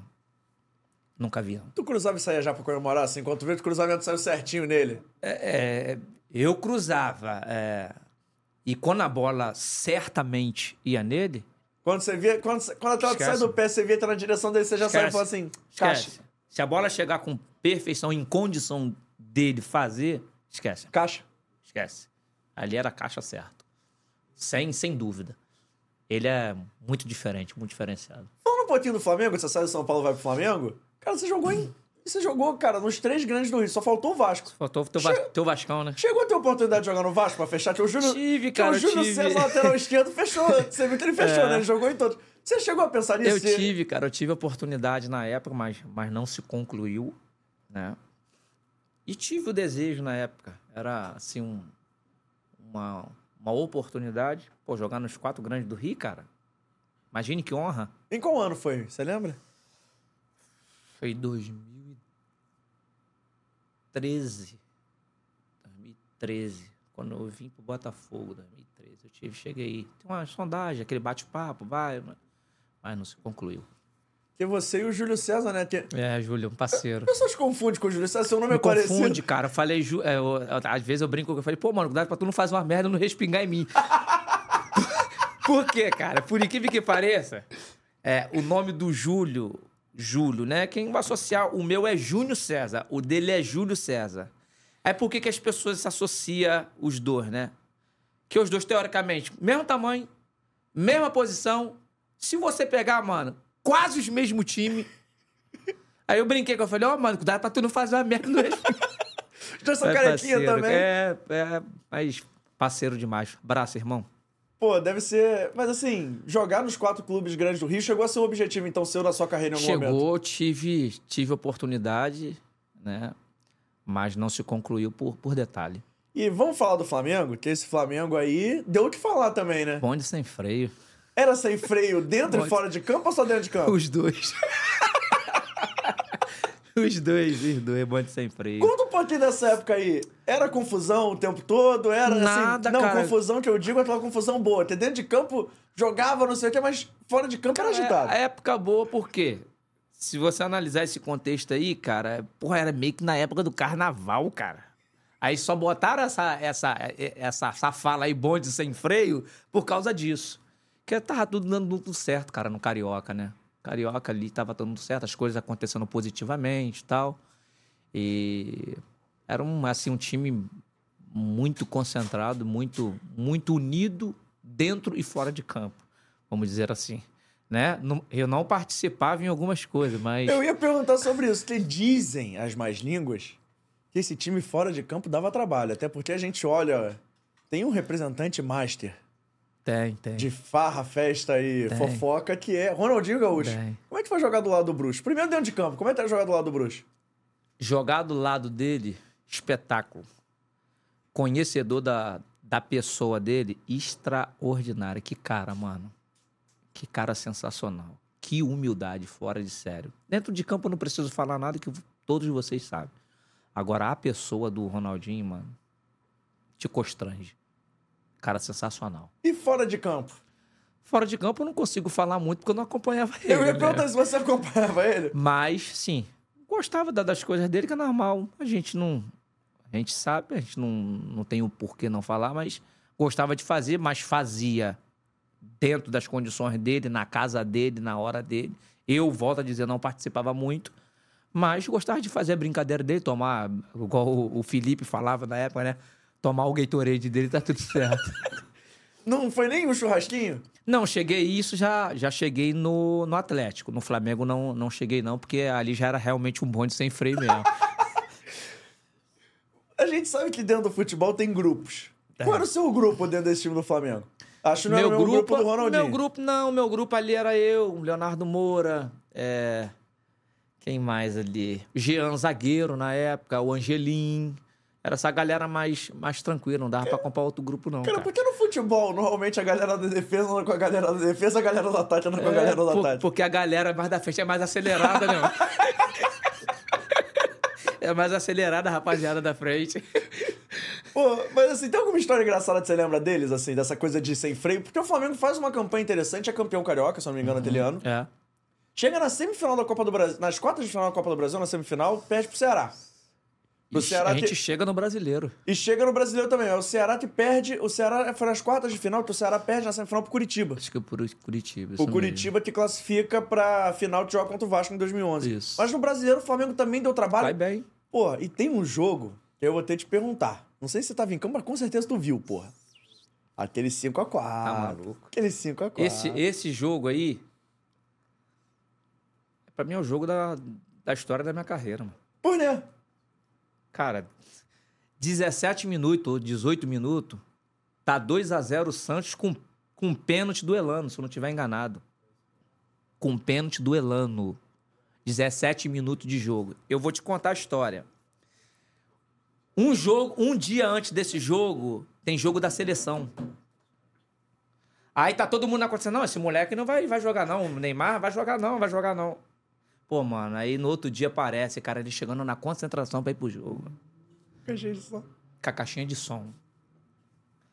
Aí a gente, na hora do almoço, né? Pô, o moleque vai jogar, mano. O moleque vai jogar. Aquele zum, zum, zum, né, mano? O moleque vai jogar, o moleque vai jogar. E o Ronaldinho almoçando. Aí eu falei com o Leonardo Moura, falei, mano, olha a cara do Ronaldo como é que tá. Ali eu já sabia que ia ter uma parada. 17 minutos de jogo, 2 a 0 Santos, o moleque. Meu irmão, o moleque passando de avião. Falei, pô, esse moleque aí não jogou ontem não, cara, não é possível. Cara, o gol, o gol que ele faz é absurdo, pô. O gol que aquele moleque faz é absurdo. Teve um, teve até um lance que eu falo com o Renato até hoje. Falei, pô, Renato, por que, que tu não deu uma porra? Cara, se você analisar pelos caras que o Neymar passou, era só cara de porrada, mano. Williams, Renato. Falei, caraca, Renato, por que, que tu não jogou o moleque na tela? Ele, pô, mano, não deu tempo. Então, assim, 17 minutos, 2 a 0 com o Elano batendo pênalti. O Elano cava, o Felipe mata no peito e faz embaixadinha. Dali, mano, o Ronaldinho virou desse jeito. Dentro do campo virou pro Thiago Neves, pro Leonardo Moura e depois falou pra mim: Vamos? Aí eu meio assim, vamos? Ele, vamos jogar? Vamos? Falei, vamos, pô. Vambora. Mano, quando a gente faz o primeiro gol, tu olha pra ele, ele pega a bola, bota debaixo do braço. Ele olha pra todo mundo e falou: Ó, agora é comigo. Dá em mim, agora é comigo. Que eu já sabia que ia ter uma paradinha dele com o Neymar. Porque o Neymar vai ali e faz o que tá fazendo. Porra, o Neymar ganhou do Ronaldinho, né, mano? Aí ele, pum, encarna. Pra mim, mano, foi o melhor jogo da minha carreira, foi aquilo ali. Pela circunstância do que foi o jogo. Ah, E esse é literalmente um jogo maluco, né? Maluco. Porque assim, tá 2x0, o goleiro pega um pênalti. Aí o Flamengo faz 2x1. Cara, eu vou o te David falar, foi, eu ia falar isso agora, foi 5x4, mas se você observar, o David perde um gol encostado na trave, pô. Na trave. Que jogo maluco, mano, foi aquele ali. Não, e o David perde o doido. gol, aí o Santos volta pra parada, não sei. Mas você dentro de campo, assim, tu tava vendo, tava acontecendo. Claro, tava jogando, mas assim, tu vendo que tava acontecendo, tava entendendo a magnitude da parada? Eu vou falar pra você, quando terminou o jogo, quando acabou o jogo na Vila Belmiro, eu. eu cara, o que, que aconteceu aqui, cara? O que, que aconteceu aqui? A gente, mano, che- chegamos no vestiário, mano, o que aconteceu ali, cara? Então, assim, foi um jogo, como você falou, cara, tão maluco pelo que foi o, o que foi o jogo, né? O conteúdo do jogo, a forma como foi. Que, pô, cara, aquele jogo ali foi magnífico, por isso que todo mundo fala desse jogo até hoje, cara. Foi um jogo que entrou pra história, assim, porque é realmente o confronto de uma geração antiga contra o que era a nova geração Aí- na época, né? Aí eu, aí eu lembro de uma fala do, do, do Ronaldo dentro do vestiário, quando acabou o jogo, né? Aí ele, ele fala assim: vocês esqueceram que eu tava aqui, né? Vocês esqueceram que ainda eu, tá- eu tô aqui ainda, né? E o gol de falta que ele faz? Ele, ele avisou antes. Como assim? Ele avisou antes que ia fazer o gol debaixo da, da barreira. No treino? O Jean, não, o Jean tá no banco. O zagueiro Jean tá no banco. Ele correu pra cima do Jean. O Jean tá no banco, sai a falta, ele vira, ele olha pro Jean, vou fazer o gol debaixo da falta, da barreira. Portanto que quando ele faz o gol, ele corre, pô. Não falei pra você que ia fazer o gol. Ele vai lá no Jean e fala. Ele avisou antes, cara. E pode ver, a porção de gente hoje que quer fazer gol debaixo da barreira, por isso que você vê os caras ali no chão, é por causa desse lance, pô. Ele ali é, ele é demais, ele é fora da curva, irmão. Fora da curva. Ele é sensacional. E dentro desse bonde do Mengão sem freio, tem um personagem que era quem tentava dar freio em vocês toda hora, que era o comandante dessa nave, que era o professor Vanderlei Luxemburgo. Como é que era a convivência com ele? Cara, teve um episódio aí, da- após isso, já tinha uma situação que o Ronaldo não estava muito mais legal com o Vanderlei, né? Pode dizer aquela briga de ego normal, natural, que sempre acontece em clube, acontece com jogador, acontece com treinador. Mas diversas vezes o Vanderlei sempre, né? Tinha que tinha que domar, bater de frente, não sei o quê, quem manda que sou eu, que- aquela coisa que a gente sabe, né? O Vanderlei sempre sempre impôs isso. Mas ali a gente sempre estava controlando bastante o Ronaldo, que era um cara que sempre ouvia também, a gente deixava deixar disso, tentava apaziguar de alguma forma. Não, mas não só com o Ronaldinho, mas como é que era esse projeto? O, pro- o projeto dele, ele sempre foi de, de criar uma equipe, né, cara? E às vezes, quando teoricamente a gente dava uma vacilada, né? O jogador ele sempre botava na linha mesmo. Botava... Eu lembro como fosse hoje, cara, um episódio do, do, do Pum. Você lembra do episódio do Pum, do, que aconteceu lá? Na, na- na- no Ninho do Urubu? Tirou ele do sério, cara. Ele numa resenha, uma palestra com a gente, um jogador soltou um pum, pô. Meu irmão, aquilo ali acabou com ele, pô. E agora, pra descobrir quem foi. Ele, ó, vou sair daqui. Quando eu voltar, eu quero saber quem foi. E agora, quem é o doido pra falar que foi? Pô, tu sabe quem foi? Eu sei, pô. Agora você já pode contar, já, já acabou, pô? PV, pô, o goleiro PV. Falei, pô, PV, PV, entrega logo essa parada logo, Paulo Vitor. Entrega essa parada logo. Pô, fala logo que foi você. Rapaz, aquele dia deu uma correria, cara, ali. Que correria que deu, mano. Que correria. Tirou o Vanderlei do sério. Porque era o professor, era o comandante e ele sempre foi dessa forma. Mano, essa parada aí, por exemplo, como é que é pro jogador? Porque assim, a gente sabe que o jogador se fecha muito dentro do grupo. É- Vocês tentaram fazer o Paulo Vitor falar que foi ele? Vocês. Como é que foi aí pra convencer? Que na época não, Não, cara, te- teoricamente, a gente tinha, já, já tinha uma noção de quem, quem tinha sido. Só que, porra, a gente vai caguetar o cara, mano. A gente vai preservar o cara. Só que a situação chegou tanto no extremo, que o Vanderlei ficou tão puto, mas tão puto, não tão puto, que o próprio Renato chegou pra pô, mano, faz o seguinte, vamos acabar com essa resenha, vamos acabar com essa... A gente vai, vai procurar uma forma, uma maneira de falar com ele, conversar com ele. Então, conduziu dessa forma, porque a gente sabia como que o Vanderlei era. Da postura dele de treinador, de ser o comandante, de mandar, de a palavra dele ser final. Então, ele sempre foi assim. E como é que foi reencontrar o Thiago Neves no Flamengo? Pra você? Porra, top, né, cara? A minha, a minha amizade com, com, com o Neves é muito bacana, né, cara? A gente, no Fluminense, a gente sempre esteve junto, muito presente. É, eu ir na casa dele, ele na minha casa. A gente sempre teve muito envolvimento, né? Até poucos dias atrás eu gente bateu um papo a respeito do jogo de amanhã, né? Do Fluminense. E era um cara muito bacana, é um cara muito bacana, merecedor de, de tudo que fez na sua carreira. E quando eu chego no Flamengo, que, que, que ele vai me recepcionar, né? Ele e o Ronaldo me recepcionou lá no, no Flamengo, ele brincou comigo. Ele, é, porque a gente tá sempre junto, né? Tem jeito não, né? Mas muito bacana ter, ter jogado com ele novamente no Flamengo. Você falou que falou com ele. Tem um grupo do, de algum time desse aí que você passou? Tem um grupo do, da final de 2008? Tem, Tem, tem. Tem, tem um grupo grupo, que a gente tá aí, é só a galera de 2008. Eu, Thiago, Conca, Luiz Alberto, Arouca, Cícero. Galera boa. Vocês ainda se falam. Você fala. E depois do Flamengo, antes, só pra gente fechar esse, esse do Flamengo, você falou que ego, não sei o quê, impediu alguns, gru alguns grupos você jogou de chegar mais longe ou chegar em maiores títulos. Esse grupo do Flamengo é um exemplo? Você acha que poderia ter chegado mais longe com o que time não que tinha? tinha, Até que nesse grupo do Flamengo não tinha muito ego. Uhum. Porque a gente sabia que o ponto principal era o Ronaldo. O Flamengo, o Flamengo traz o Ronaldo para ser o porta-voz, para ser o comandante dentro do campo. Então todo mundo tinha ciência do que representava o Ronaldo para a gente. A gente teve algumas dificuldades dentro de campeonato normal, mas não, não por, por ser vaidade. E você falou do Renato. Renato Abreu, como é que era jogar do lado dele? Cavava uma faltinha de longe pra ele bater de vez em quando? Esse eu costumo dizer que é meu irmão, cara. Né? Moramos, moramos juntos ali, teoricamente, vizinhos, né? E esse cara aí tem muito caráter, mano. Cara aí é. tem muito meu respeito. É um dos caras aí na, na minha carreira profissional corretíssimo. Era de verdade, assim? Cara de verdade, cara. Cara de verdade. Às vezes a gente fala isso, não é só porque, ah, pô, pela importância que o cara fez na história, não. Tô dizendo ser humano. Caráter. Verdade. Esse cara aí é sensacional, cara. Que às vezes você participa de muitos grupos e você, teoricamente, faz algumas amizades. Depois aquelas amizades. pss, Esse aí não, mano. Esse aí entra na minha casa até hoje. Esse cara tem muito caráter. Ele, jogando com ele, a, a competitividade, a concentração de jogo dele é coisa absurda. Coisa absurda. E não precisa nem eu dizer, né, cara? Falta de frente de área. Ser espetáculo, jogador. Depois do Flamengo, você vai pro Atlético Mineiro, que aí também é uma página à parte. Tem outra história do Ronaldo aí.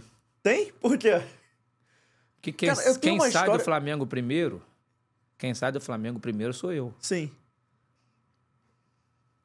Eu chego no Atlético Mineiro com uma semana e tô lá na concentração do Atlético assistindo o jogo do Flamengo. Uhum.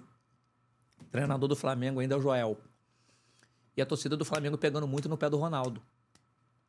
Pegando muito no pé do Ronaldo. Eu olhei assim, assistindo o jogo, assistindo o jogo. Eu lembro como fosse hoje.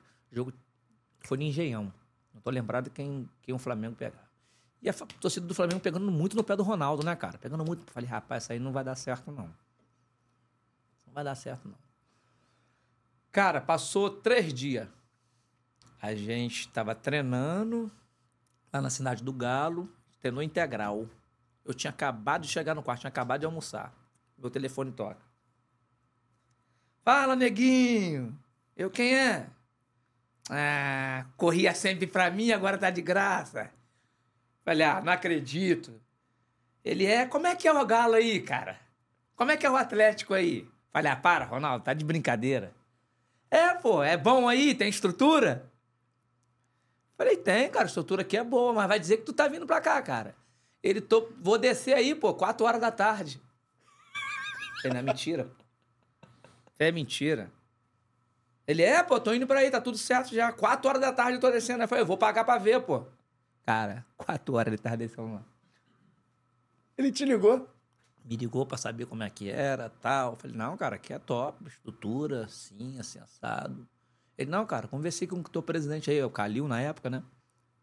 Tô descendo aí, quatro horas da tarde, tô vendo aquele copo. Falei, cara, o que tá acontecendo aí?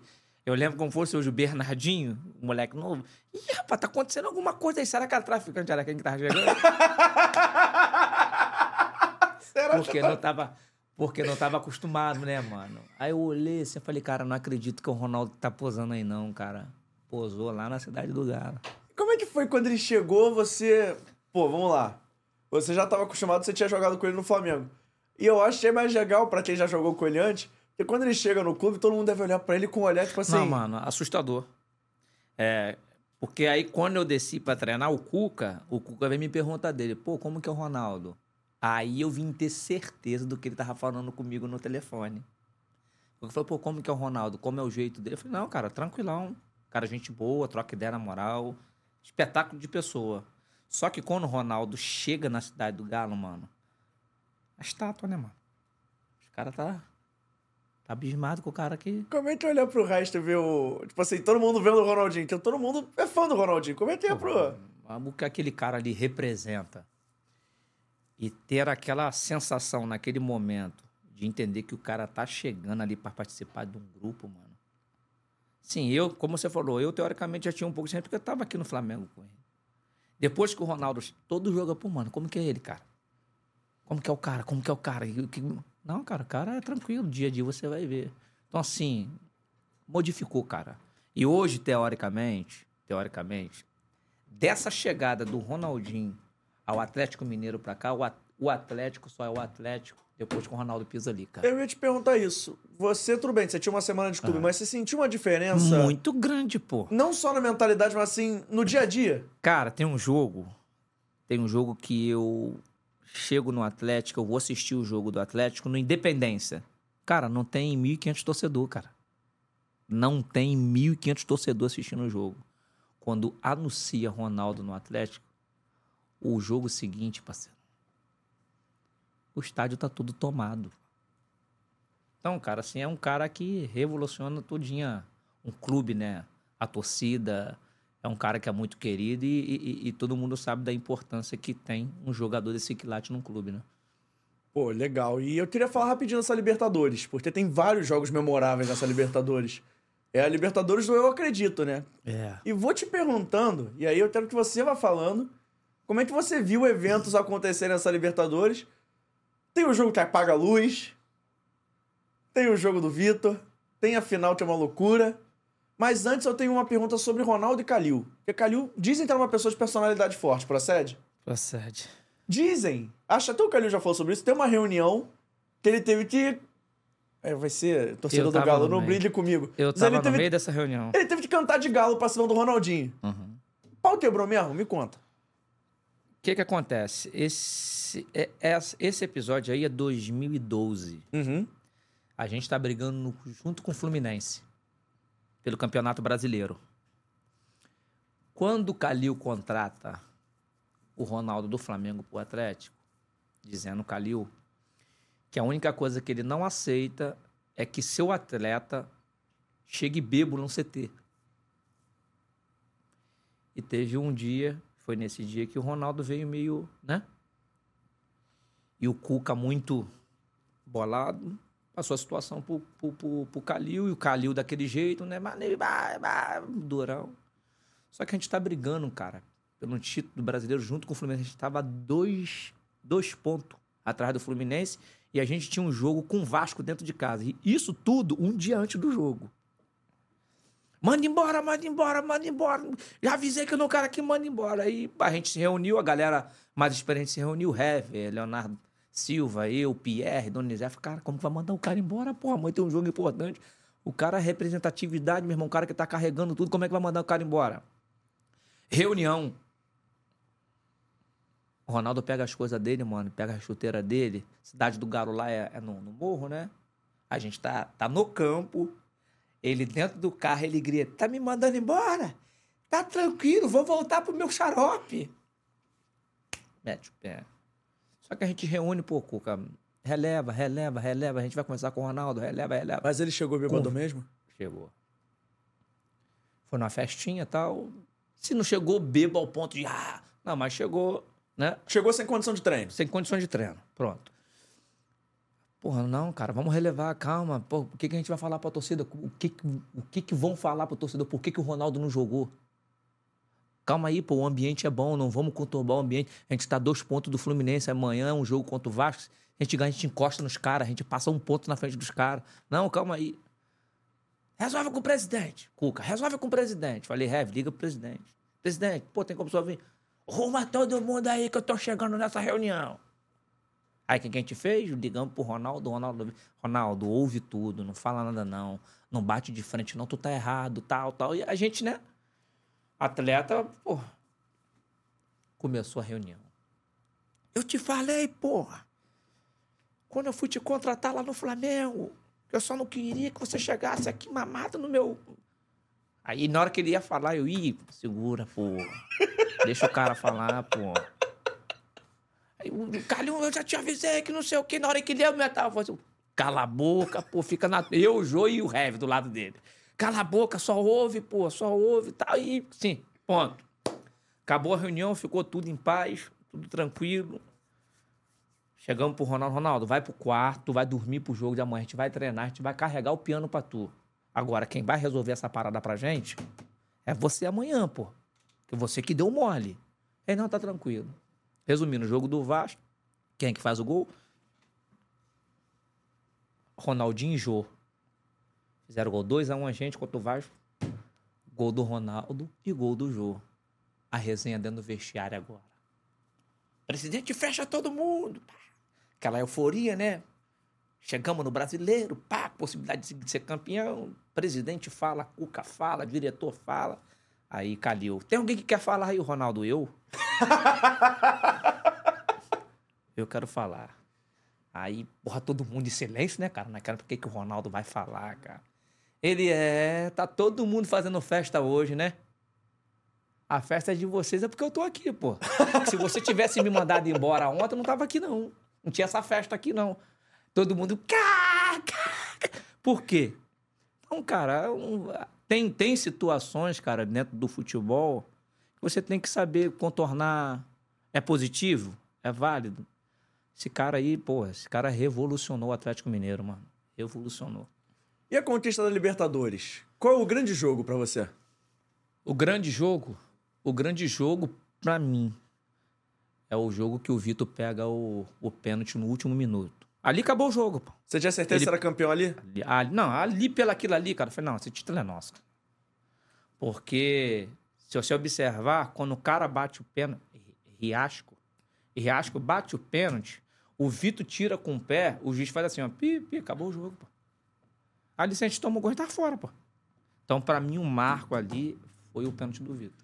E como é que era? Porque assim, era uma campanha do Atlético normalmente decidia em casa, e o Atlético tinha uma coisa ele jogava muito E- mal fora de casa, É, né? falar isso agora. A gente sempre tendo que reverter o jogo dentro de casa. Com todo respeito, mas assim, era uma equipe que fora de casa ia muito mal, né? É, muito Porque mal. assim, vocês nunca chegavam, ah, tem que meter um a zerinho. Era sempre tem que meter dois. Era... Assim, a gente, a gente tinha muita. Pelo fato de a gente não conseguir conquistar os resultados fora de casa, mas quando a gente voltava para dentro de Belo Horizonte, a gente tinha muita confiança que a gente ia reverter o, resultado. E como é que era aquela parada de eu acredito toda hora? Você já, quando você ouvia aquilo, você já Mas dava um por que, que combustível? aconteceu isso? Por causa do pênalti do Vitor. Esse grito, essa falha só aconteceu por causa da situação que o Vitor defende com o pé. Dali em diante, tomou como, como marco até o final da Libertadores. E você falou que vocês tinham que carregar o piano. Era um time que vocês carregavam muito piano, que assim, do Muito, meio pra mano. frente uma Era galera que essa jogava, mas tu não marcava não tanto, marcava, né? não, marcava tanto, não marcava nada. né? Ronaldinho vai marcar o quê? Tardelli vai marcar o quê? Jô. Bernardinho vai marcar o quê? Jô vai marcar o quê? Então a gente tinha que carregar o piano pros... Claro, a gente tinha ciência que os caras iam resolver. Mas que a gente tinha que carregar o piano pros caras, pô. E como é que era esse grupo fora de campo, assim? Top, Porque mano. Você falou de Ronaldo, Top. falou de Jô. Top, é uma galera mano. que normalmente é conhecida por ser animada. Era um grupo Mano, animado? Era um, era um grupo, um dos melhores grupos que eu já, já participei. Como você falou, é, como a gente resolvia as paradas dentro de campo, a gente se dava muito bem fora de campo também. Até porque lá em Belo Horizonte morava todo mundo muito, próximo, né? Lá na Pampulha, morava todo mundo próximo. Então, é, quando a gente não estava em período de treino, de trabalho, um estava na casa do outro. Então, assim, a gente se dava muito bem dentro e fora de campo. Rolava um churrasco de vez em Com quando pra unir a rapaziada? Com certeza. Na casa do Ronaldo, então, O que você pode contar? Conta. Conta. Tem um churrasquinho, cara, já de despedida. Acho que era a despedida dele, teoricamente. Ele, a gente no treino, ele comunica a gente dentro do vestiário, reúne a galera, né? Pô, fazer um churrasco lá de despedida, porque ninguém sabe quem vai ficar, quem vai sair. vamos fazer um churrasco lá pra gente, pra gente se despedir. Aí tá uma galera, eu, Leonardo Silva, Pierre, galera que são cristão, né? Aí eu virei pro Ronaldo e falei assim, pô, eu falei, Ronaldo, mas como é que vai ser esse churrasco aí, cara? Falei, pô, a galera aí, mano, a galera familiar tal. Ele, não, pô, fica tranquilo que é só do grupo. Aí eu virei e falei, cara, é só do grupo mesmo, pra levar a família, né? Só, só, só rapaziada nossa, pô, pode ficar tranquilo. Maneiro, então. Acabou o treino, cada um entrou dentro do carro. Fomos pra casa do Ronaldo, no sítio lá em Belo Horizonte. Pra casa do Ronaldo. Show de bola. Começou o sítio, eh, começou o churrasco no sítio, pau. Resenha rolando. Meu irmão, depois quando cai 5, 6 horas da tarde, meu irmão, anoiteceu. Eu não sei da onde sai tanta gente. Eu não sei da onde sai tanta gente. Falei, Ronaldo, deu minha hora. Tô indo, valeu? Que vou te falar, irmão, é coisa de doido. Parece que brota a gente do chão assim, ó. Coisa de maluco, coisa de maluco. Só é mais muita resenha boa. Essa é história de futebol, resenha boa. Esse churrasco deve ter sido incrível, cara. Aí ele tem uma brincadeira que ele fala: É, rapaz, o horário noturno chegou.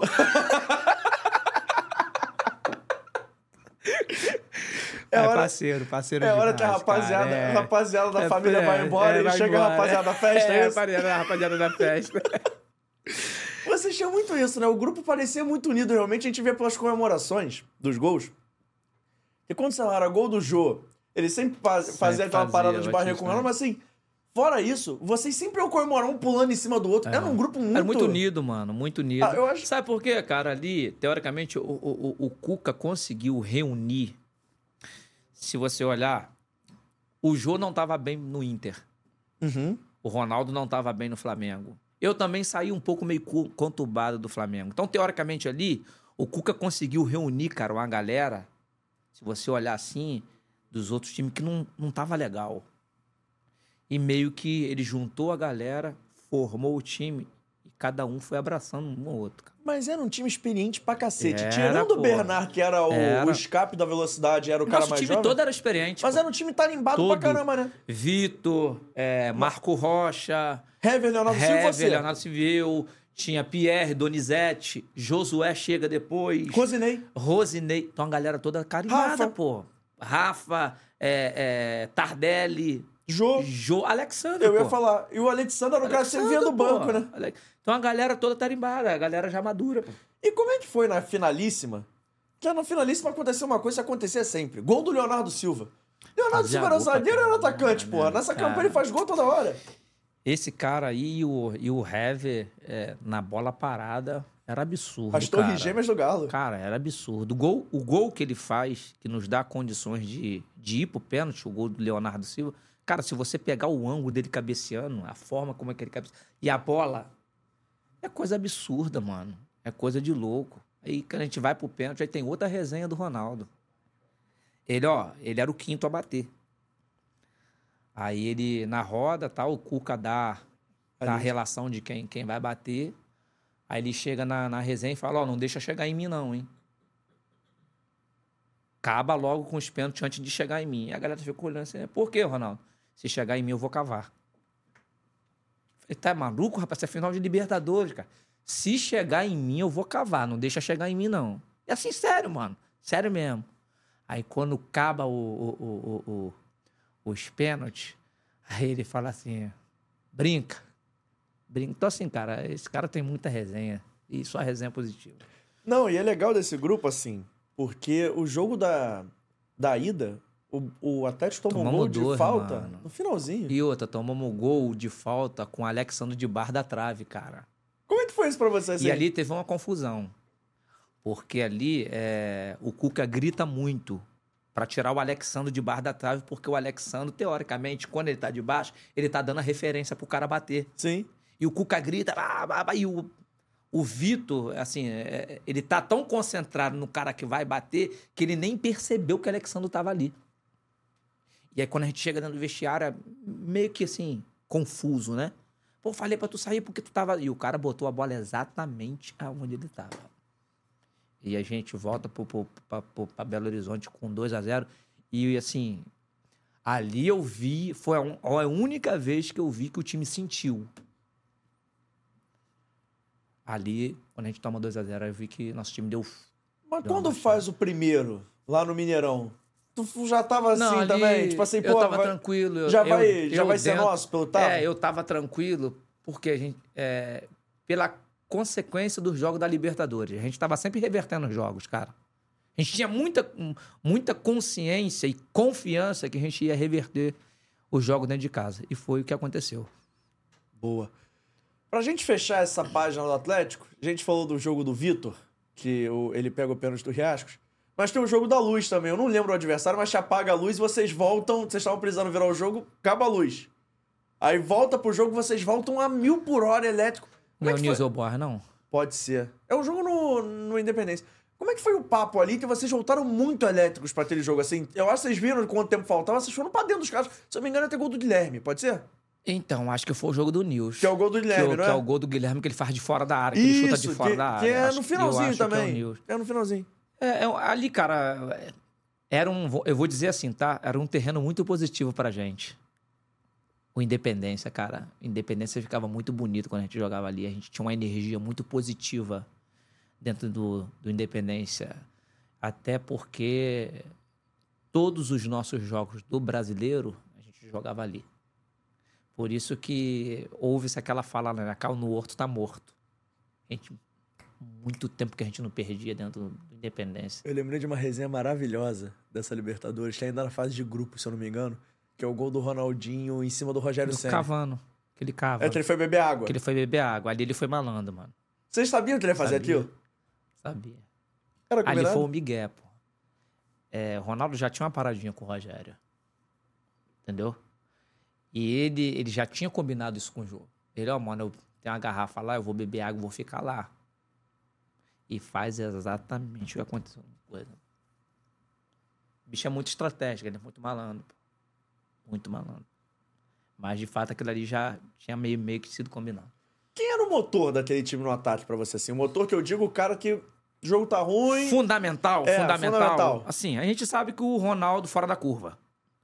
Mas o que esse moleque fez o tal do Bernardinho, embaçado.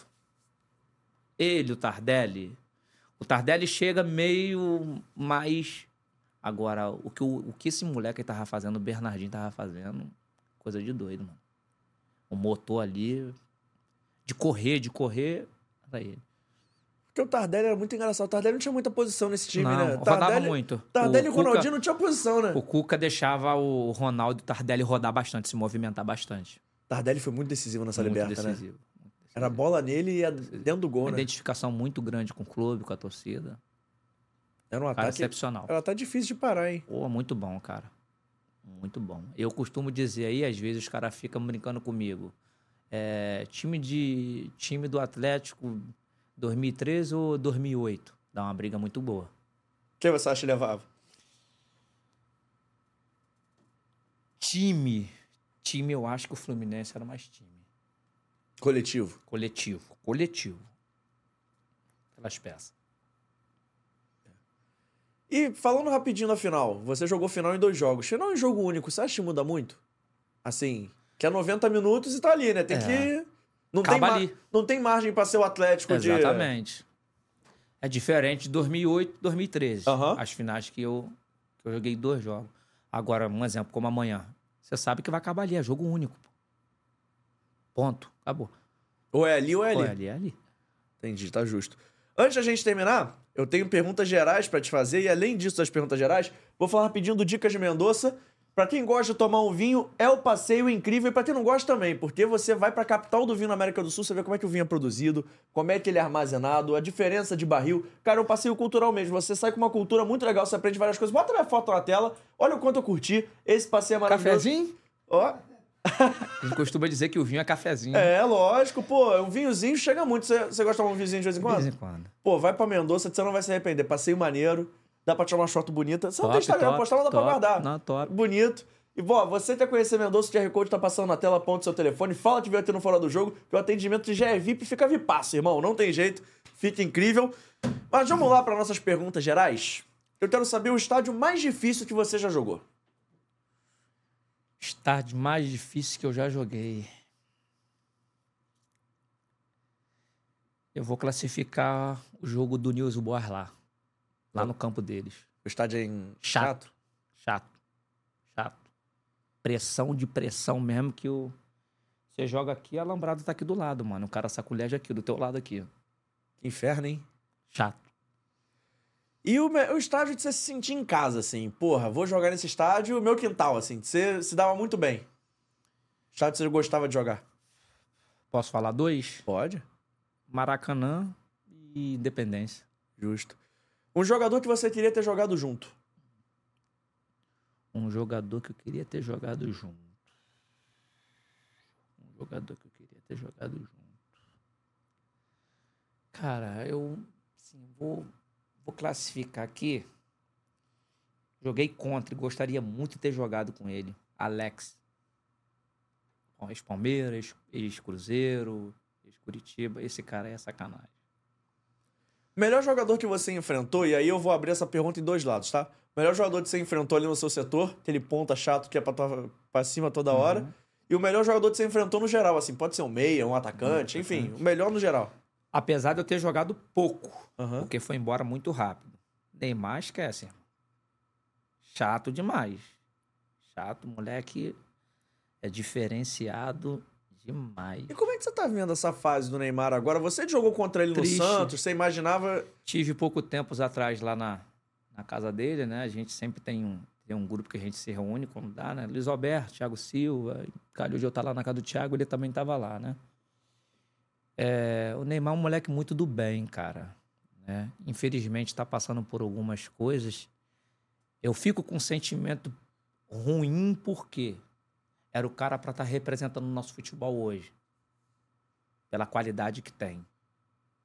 Depois aí do Ronaldinho, para mim ele, o nível dele, mas infelizmente vem acontecendo uma sucessão de coisas aí que deixa a gente triste pelo que ele representa pra gente. Você achou que era pra ter sido o melhor do mundo? Você acha que ele Com tinha bola pra certeza, isso? Com certeza, eu não, eu não tenho dúvida disso. Eu costumo dizer uma coisa, cara. Quando você tá do lado das melhores pessoas, das pessoas, que mesmo com tudo isso, essas melhores pessoas vai te confrontar pro teu bem, para ter o teu melhor, que eles acham que você tem capacidade para isso, eu acho que faltou só para Neymar isso. Não tô falando mal da galera que anda com ele. Só acho assim que poderia ter uns, pô, mano, bota a cabeça no lugar. Você precisa ainda ganhar uma bola de ouro. Você ainda precisa ser o principal jogador da nossa geração. Nossa geração. Porque nível de jogador, mano, esquece, ele é top demais. E você falou do Thiago Silva. O Luiz, o Júnior César. Sonha em ver o Thiago Silva andar com a camisa do Fluminense de novo em campo? Não tenho dúvida, eu acho que isso é um sentimento dele, né, cara? Eu acho que ele já colocou né, o desejo algumas vezes disso. Apesar de ter uma, ter uma brilhante carreira lá fora, por último agora meio que, que se entristeceu, porque né, a torcida do Fluminense achava que ele ia voltar agora tal, e por motivo dele ter contrato agora, não retornou. E alguém dos torcedores ficaram frustrados nisso, falou algumas coisinhas que ele não gostou, mas eu tenho certeza que o desejo dele, não só dele, mas como todos nós que torcemos pro Fluminense, é que, que ele ainda vista a camisa do Fluminense. Você acha que essa volta do Marcelo acabou botando uma pressãozinha pra ver se ele voltava junto também? Sim, No- sim. Na cabeça do torcedor, não nele, mas assim, no torcedor, você gerou uma expectativa eu, no eu torcedor? acho que o, o, o torcedor unificou essa vinda do Marcelo e a possibilidade dos dois estar juntos, vindo da Europa, por causa disso. E como não aconteceu, acho que por isso que deu essa frustração de não de- do Thiago não ter retornado na mente deles. Você queria, ter vi... você queria vê-lo amanhã em campo, assim, com a camisa do Fluminense jogando Porra, até a de- final? Desejável muito. Você acha que ia fechar esse ciclo? Tem um de vocês lá, um Pronto, dessa geração? Era isso que eu ia falar. Se pelo menos, cara, tivesse um daquela conquista que a gente perdeu, né? Em 2000, tivesse um amanhã no campo, eu já ficaria satisfeito. Pra Era um fechar, desejo. Pra fechar essa porta de Pra vez? fechar essa bola de vez. Cara, eu perguntei o melhor jogador que você enfrentou, você falou o Neymar. E assim, no geral, é o Neymar também? No geral, assim, eu, eu não vou, eu não vou colocar o Neymar nesse geral, porque eu joguei pouco Uhum. contra ele. É, eu vou classificar o Alex. Que, cara, esse cara é doideira. irmão. Eu joguei algumas vezes contra ele, Cruzeiro. Pô, cara, tem um jogo, Fluminense Cruzeiro, se eu não estiver enganado, 2003. Que ele faz um gol meio que descosta no Kleber. Que ele cava por cima do Kleber, cara. Falei, cara, esse cara é de outro mundo, mano. Fora da curva. Esse cara aí é. Pra mim, ele é o, o top aí. Melhor jogador que você jogou junto. Ronaldinho. Sem, sem Sem- pensar. Sem pensar. O bruxo é mágico mesmo? Baixo. Não vai sair, ele sai. Ih, acabou. Ele faz um, um bagulho acontecer. Ih, foi 4, 3 em cima dele agora. Ele arruma um negócio e não sei o que, não sei o que que ele faz com a bola. Ele sai com a bola da Eu não sei se tava em campo. Tem um gol que ele faz contra o Cruzeiro, que ele dá uma arrancada, lembra o Ronaldinho do Barcelona. Isso Que ele vai driblando todo mundo, ele vai. Independência. É isso, ele dá Ele um. só tira do lado aqui, ó. Não, ele dá um corte, o zagueiro vai parar É. quase na placa, ele só toca assim, Tira o Fábio não chega nunca. É absurdo esse gol. Absurdo. Tá no final do jogo, acho que tava um a um. Cara, eu Ou- vou- eu ou vou te contar uma, uma história aqui, rapidinho, só voltando atrás. Vamos lá, Atlético Mineiro e News Boys. É, na Libertadores os caras sempre liberam 40 minutos, 45 minutos pra tu fazer o aquecimento dentro do campo, Sim. né? A gente chega pra fazer o aquecimento lá, estádio todo apagado, porra. Falei, caraca, que rivalidade é essa que os caras têm contra a gente também? Nem deixar fazer o aquecimento, pô, tá de sacanagem. E mesmo com tudo isso a gente tá subindo. Falei, porra, não é possível. Mano, quando o Ronaldo pisou no campo, a luz. Falei, mentira, cara. Caras apagaram a luz por causa do cara, pô. É só pro cara chegar e. Incrível, mano. Então esse cara aí é. Fora da cor. Dos times que você jogou, essa pergunta é difícil. Mas a torcida que mais apoia, assim, é que você mais sentia estar junto com, com o time. Independente da fase, não sei o quê, de como é que tá o jogo. A galera tava lá cantando. Você mais gostava de jogar com, a favor? A favor. Pô, cara, eu não, eu não tenho. Eu não tenho muita coisa pra questionar do Fluminense. Não, a torcida do Fluminense é uma torcida muito boa, uma torcida muito apaixonada. Vamos dizer assim. Então eu vou atribuir duas torcidas nesse quesito. Do Fluminense e do Atlético. Todo tempo. E Pelo uma, desejo de, de ver as coisas acontecerem. e uma torcida que você não gostava muito de enfrentar? Assim, Contra, contra. É, jogar chata, contra, Chata, chata. chata, Corinthians. Chato. Eles são chatos demais. por quê? São brabo no quesito. Pra ser o nosso adversário, são brabo. Como a do Flamengo. Os caras são fora do normal. Enche o saco? Muita coisa. Muita coisa. Chega a fazer barulho ao ponto de não dar pra conversar dentro do campo? Nesse quesito aí, pior ainda do Corinthians, cara. Porra. Jogar lá na. Lá na casa deles lá, meu irmão, eles, eles gritam o tempo todo. Todo. Chato de jogar. Às vezes fica ruim pra você se comunicar dentro de campo. Tá justo. Agora vamos deixar o Júnior César lateral de lado. Vou querer conhecer um pouquinho mais da pessoa, pode ser? Cara, Comida favorita? simples. Arroz, feijão, batata frita e bife. O que toca na playlist do Júnior César? Músicas evangélicas. Filme favorito? Gladiador. Gosta de série? Sim. Indica uma boa aí nesse feriado pro pessoal assistir. Pô, cara, agora você me pegou pra falar rápido assim. Eu já vi, eu vejo muita série, cara, mexicana, Tereza Mendonça, por aí vai. É que não deu tempo, mas a gente não falou do Botafogo com, com toda a decência que a gente deveria. Vamos Com toda a assim. profundidade. Mas você acha que o Botafogo vai ser campeão brasileiro? Tá torcendo pra isso? Eu tô com um sentimento, eu vim até conversando com um amigo, eu tô com um sentimento que eles estão deixando escorrer pela mão. O mesmo sentimento que você teve em 2008? Por quê? Eu até comentei com o meu parceiro aqui que a gente está vendo aí, é, é, teoricamente, a diretoria do Botafogo questionando é, a arbitragem, jogadores questionando a arbitragem. Beleza, cara. Esse papo vai sempre acontecer. Mas será assim? Vamos analisar o contexto geral. 3 a 1 Botafogo. Tiquinho com a bola na mão pro pênalti. Se o Tiquinho faz o gol, é quanto? 4x1. Aí eu vou questionar a arbitragem, irmão. Eu tô com 3 a 1 no placar, com possibilidade de concluir um pênalti para ir para 4 a 1. Resumindo, eu perco o pênalti e perco o jogo. Pô, cara, eu, Com tudo isso, é culpa só da arbitragem? Você acha que o emocional do Botafogo tá abalado pra esse final? Muito. É Botafogo e Vasco agora. Aham. É difícil. São Januário? Aham. Eu acho difícil. Por quê? Mano, a gordura ficou isso aqui, ó. Falta quantos jogos? Seis? Sete. Sete? Oito pro Botafogo tem um atrasado. Você vê oito jogos. Agora se tornou jogo pra caramba, pô.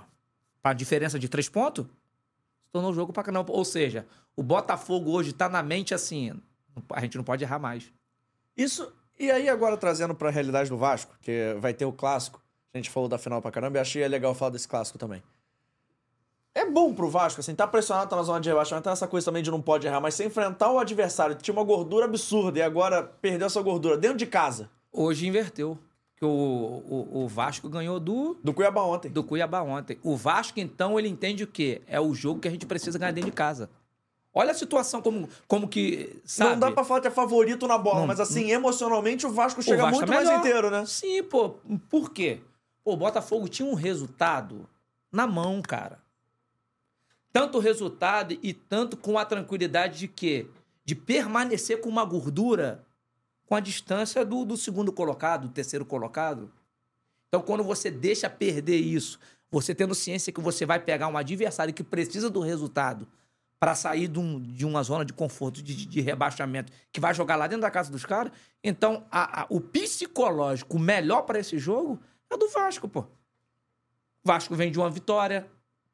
Olha, olha a situação da derrota do Botafogo para esse jogo. E São Januário é um estádio muito acanhado, né? Então, assim, a torcida faz. Não sei até onde Então, a torcida menta- influencia, é, mas assim, empurra o time da casa pra. Mentalmente, o Vasco chega. Mentalmente, o Vasco chega melhor para esse jogo. Pô, isso é importante. Você acha, inclusive, que o Vasco vai cair?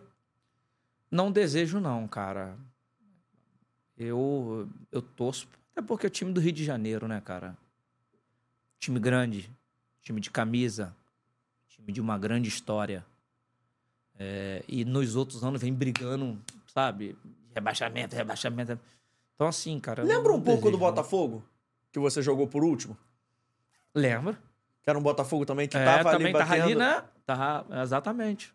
Exatamente, concordo com você.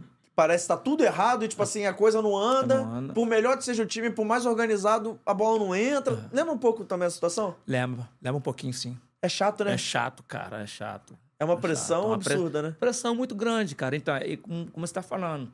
E hoje? Você imagine a pressão que tá lá dentro do Botafogo. Pela margem de ponto de gordura que tinha dentro da competição. Agora você chega faltando sete ou oito rodadas um campeonato com a diferença de três pontos. Mano, tudo pode acontecer, pô. Se você parar pra pensar que nove rodadas é quase um Entendeu? quarto do campeonato, você liderar o campeonato três quartos, no último quarto você perder, É complicado. vira loucura, né? E o psicológico do cara vai aonde? Júnior, pergunta do museu. Da sua carreira, o que você guardou? Camisa, chuteira, meião, medalha, foto? O que que tem guardado no Museu do Júnior César? Tudo. Tudo? Bola, chuteira, medalha, troféu.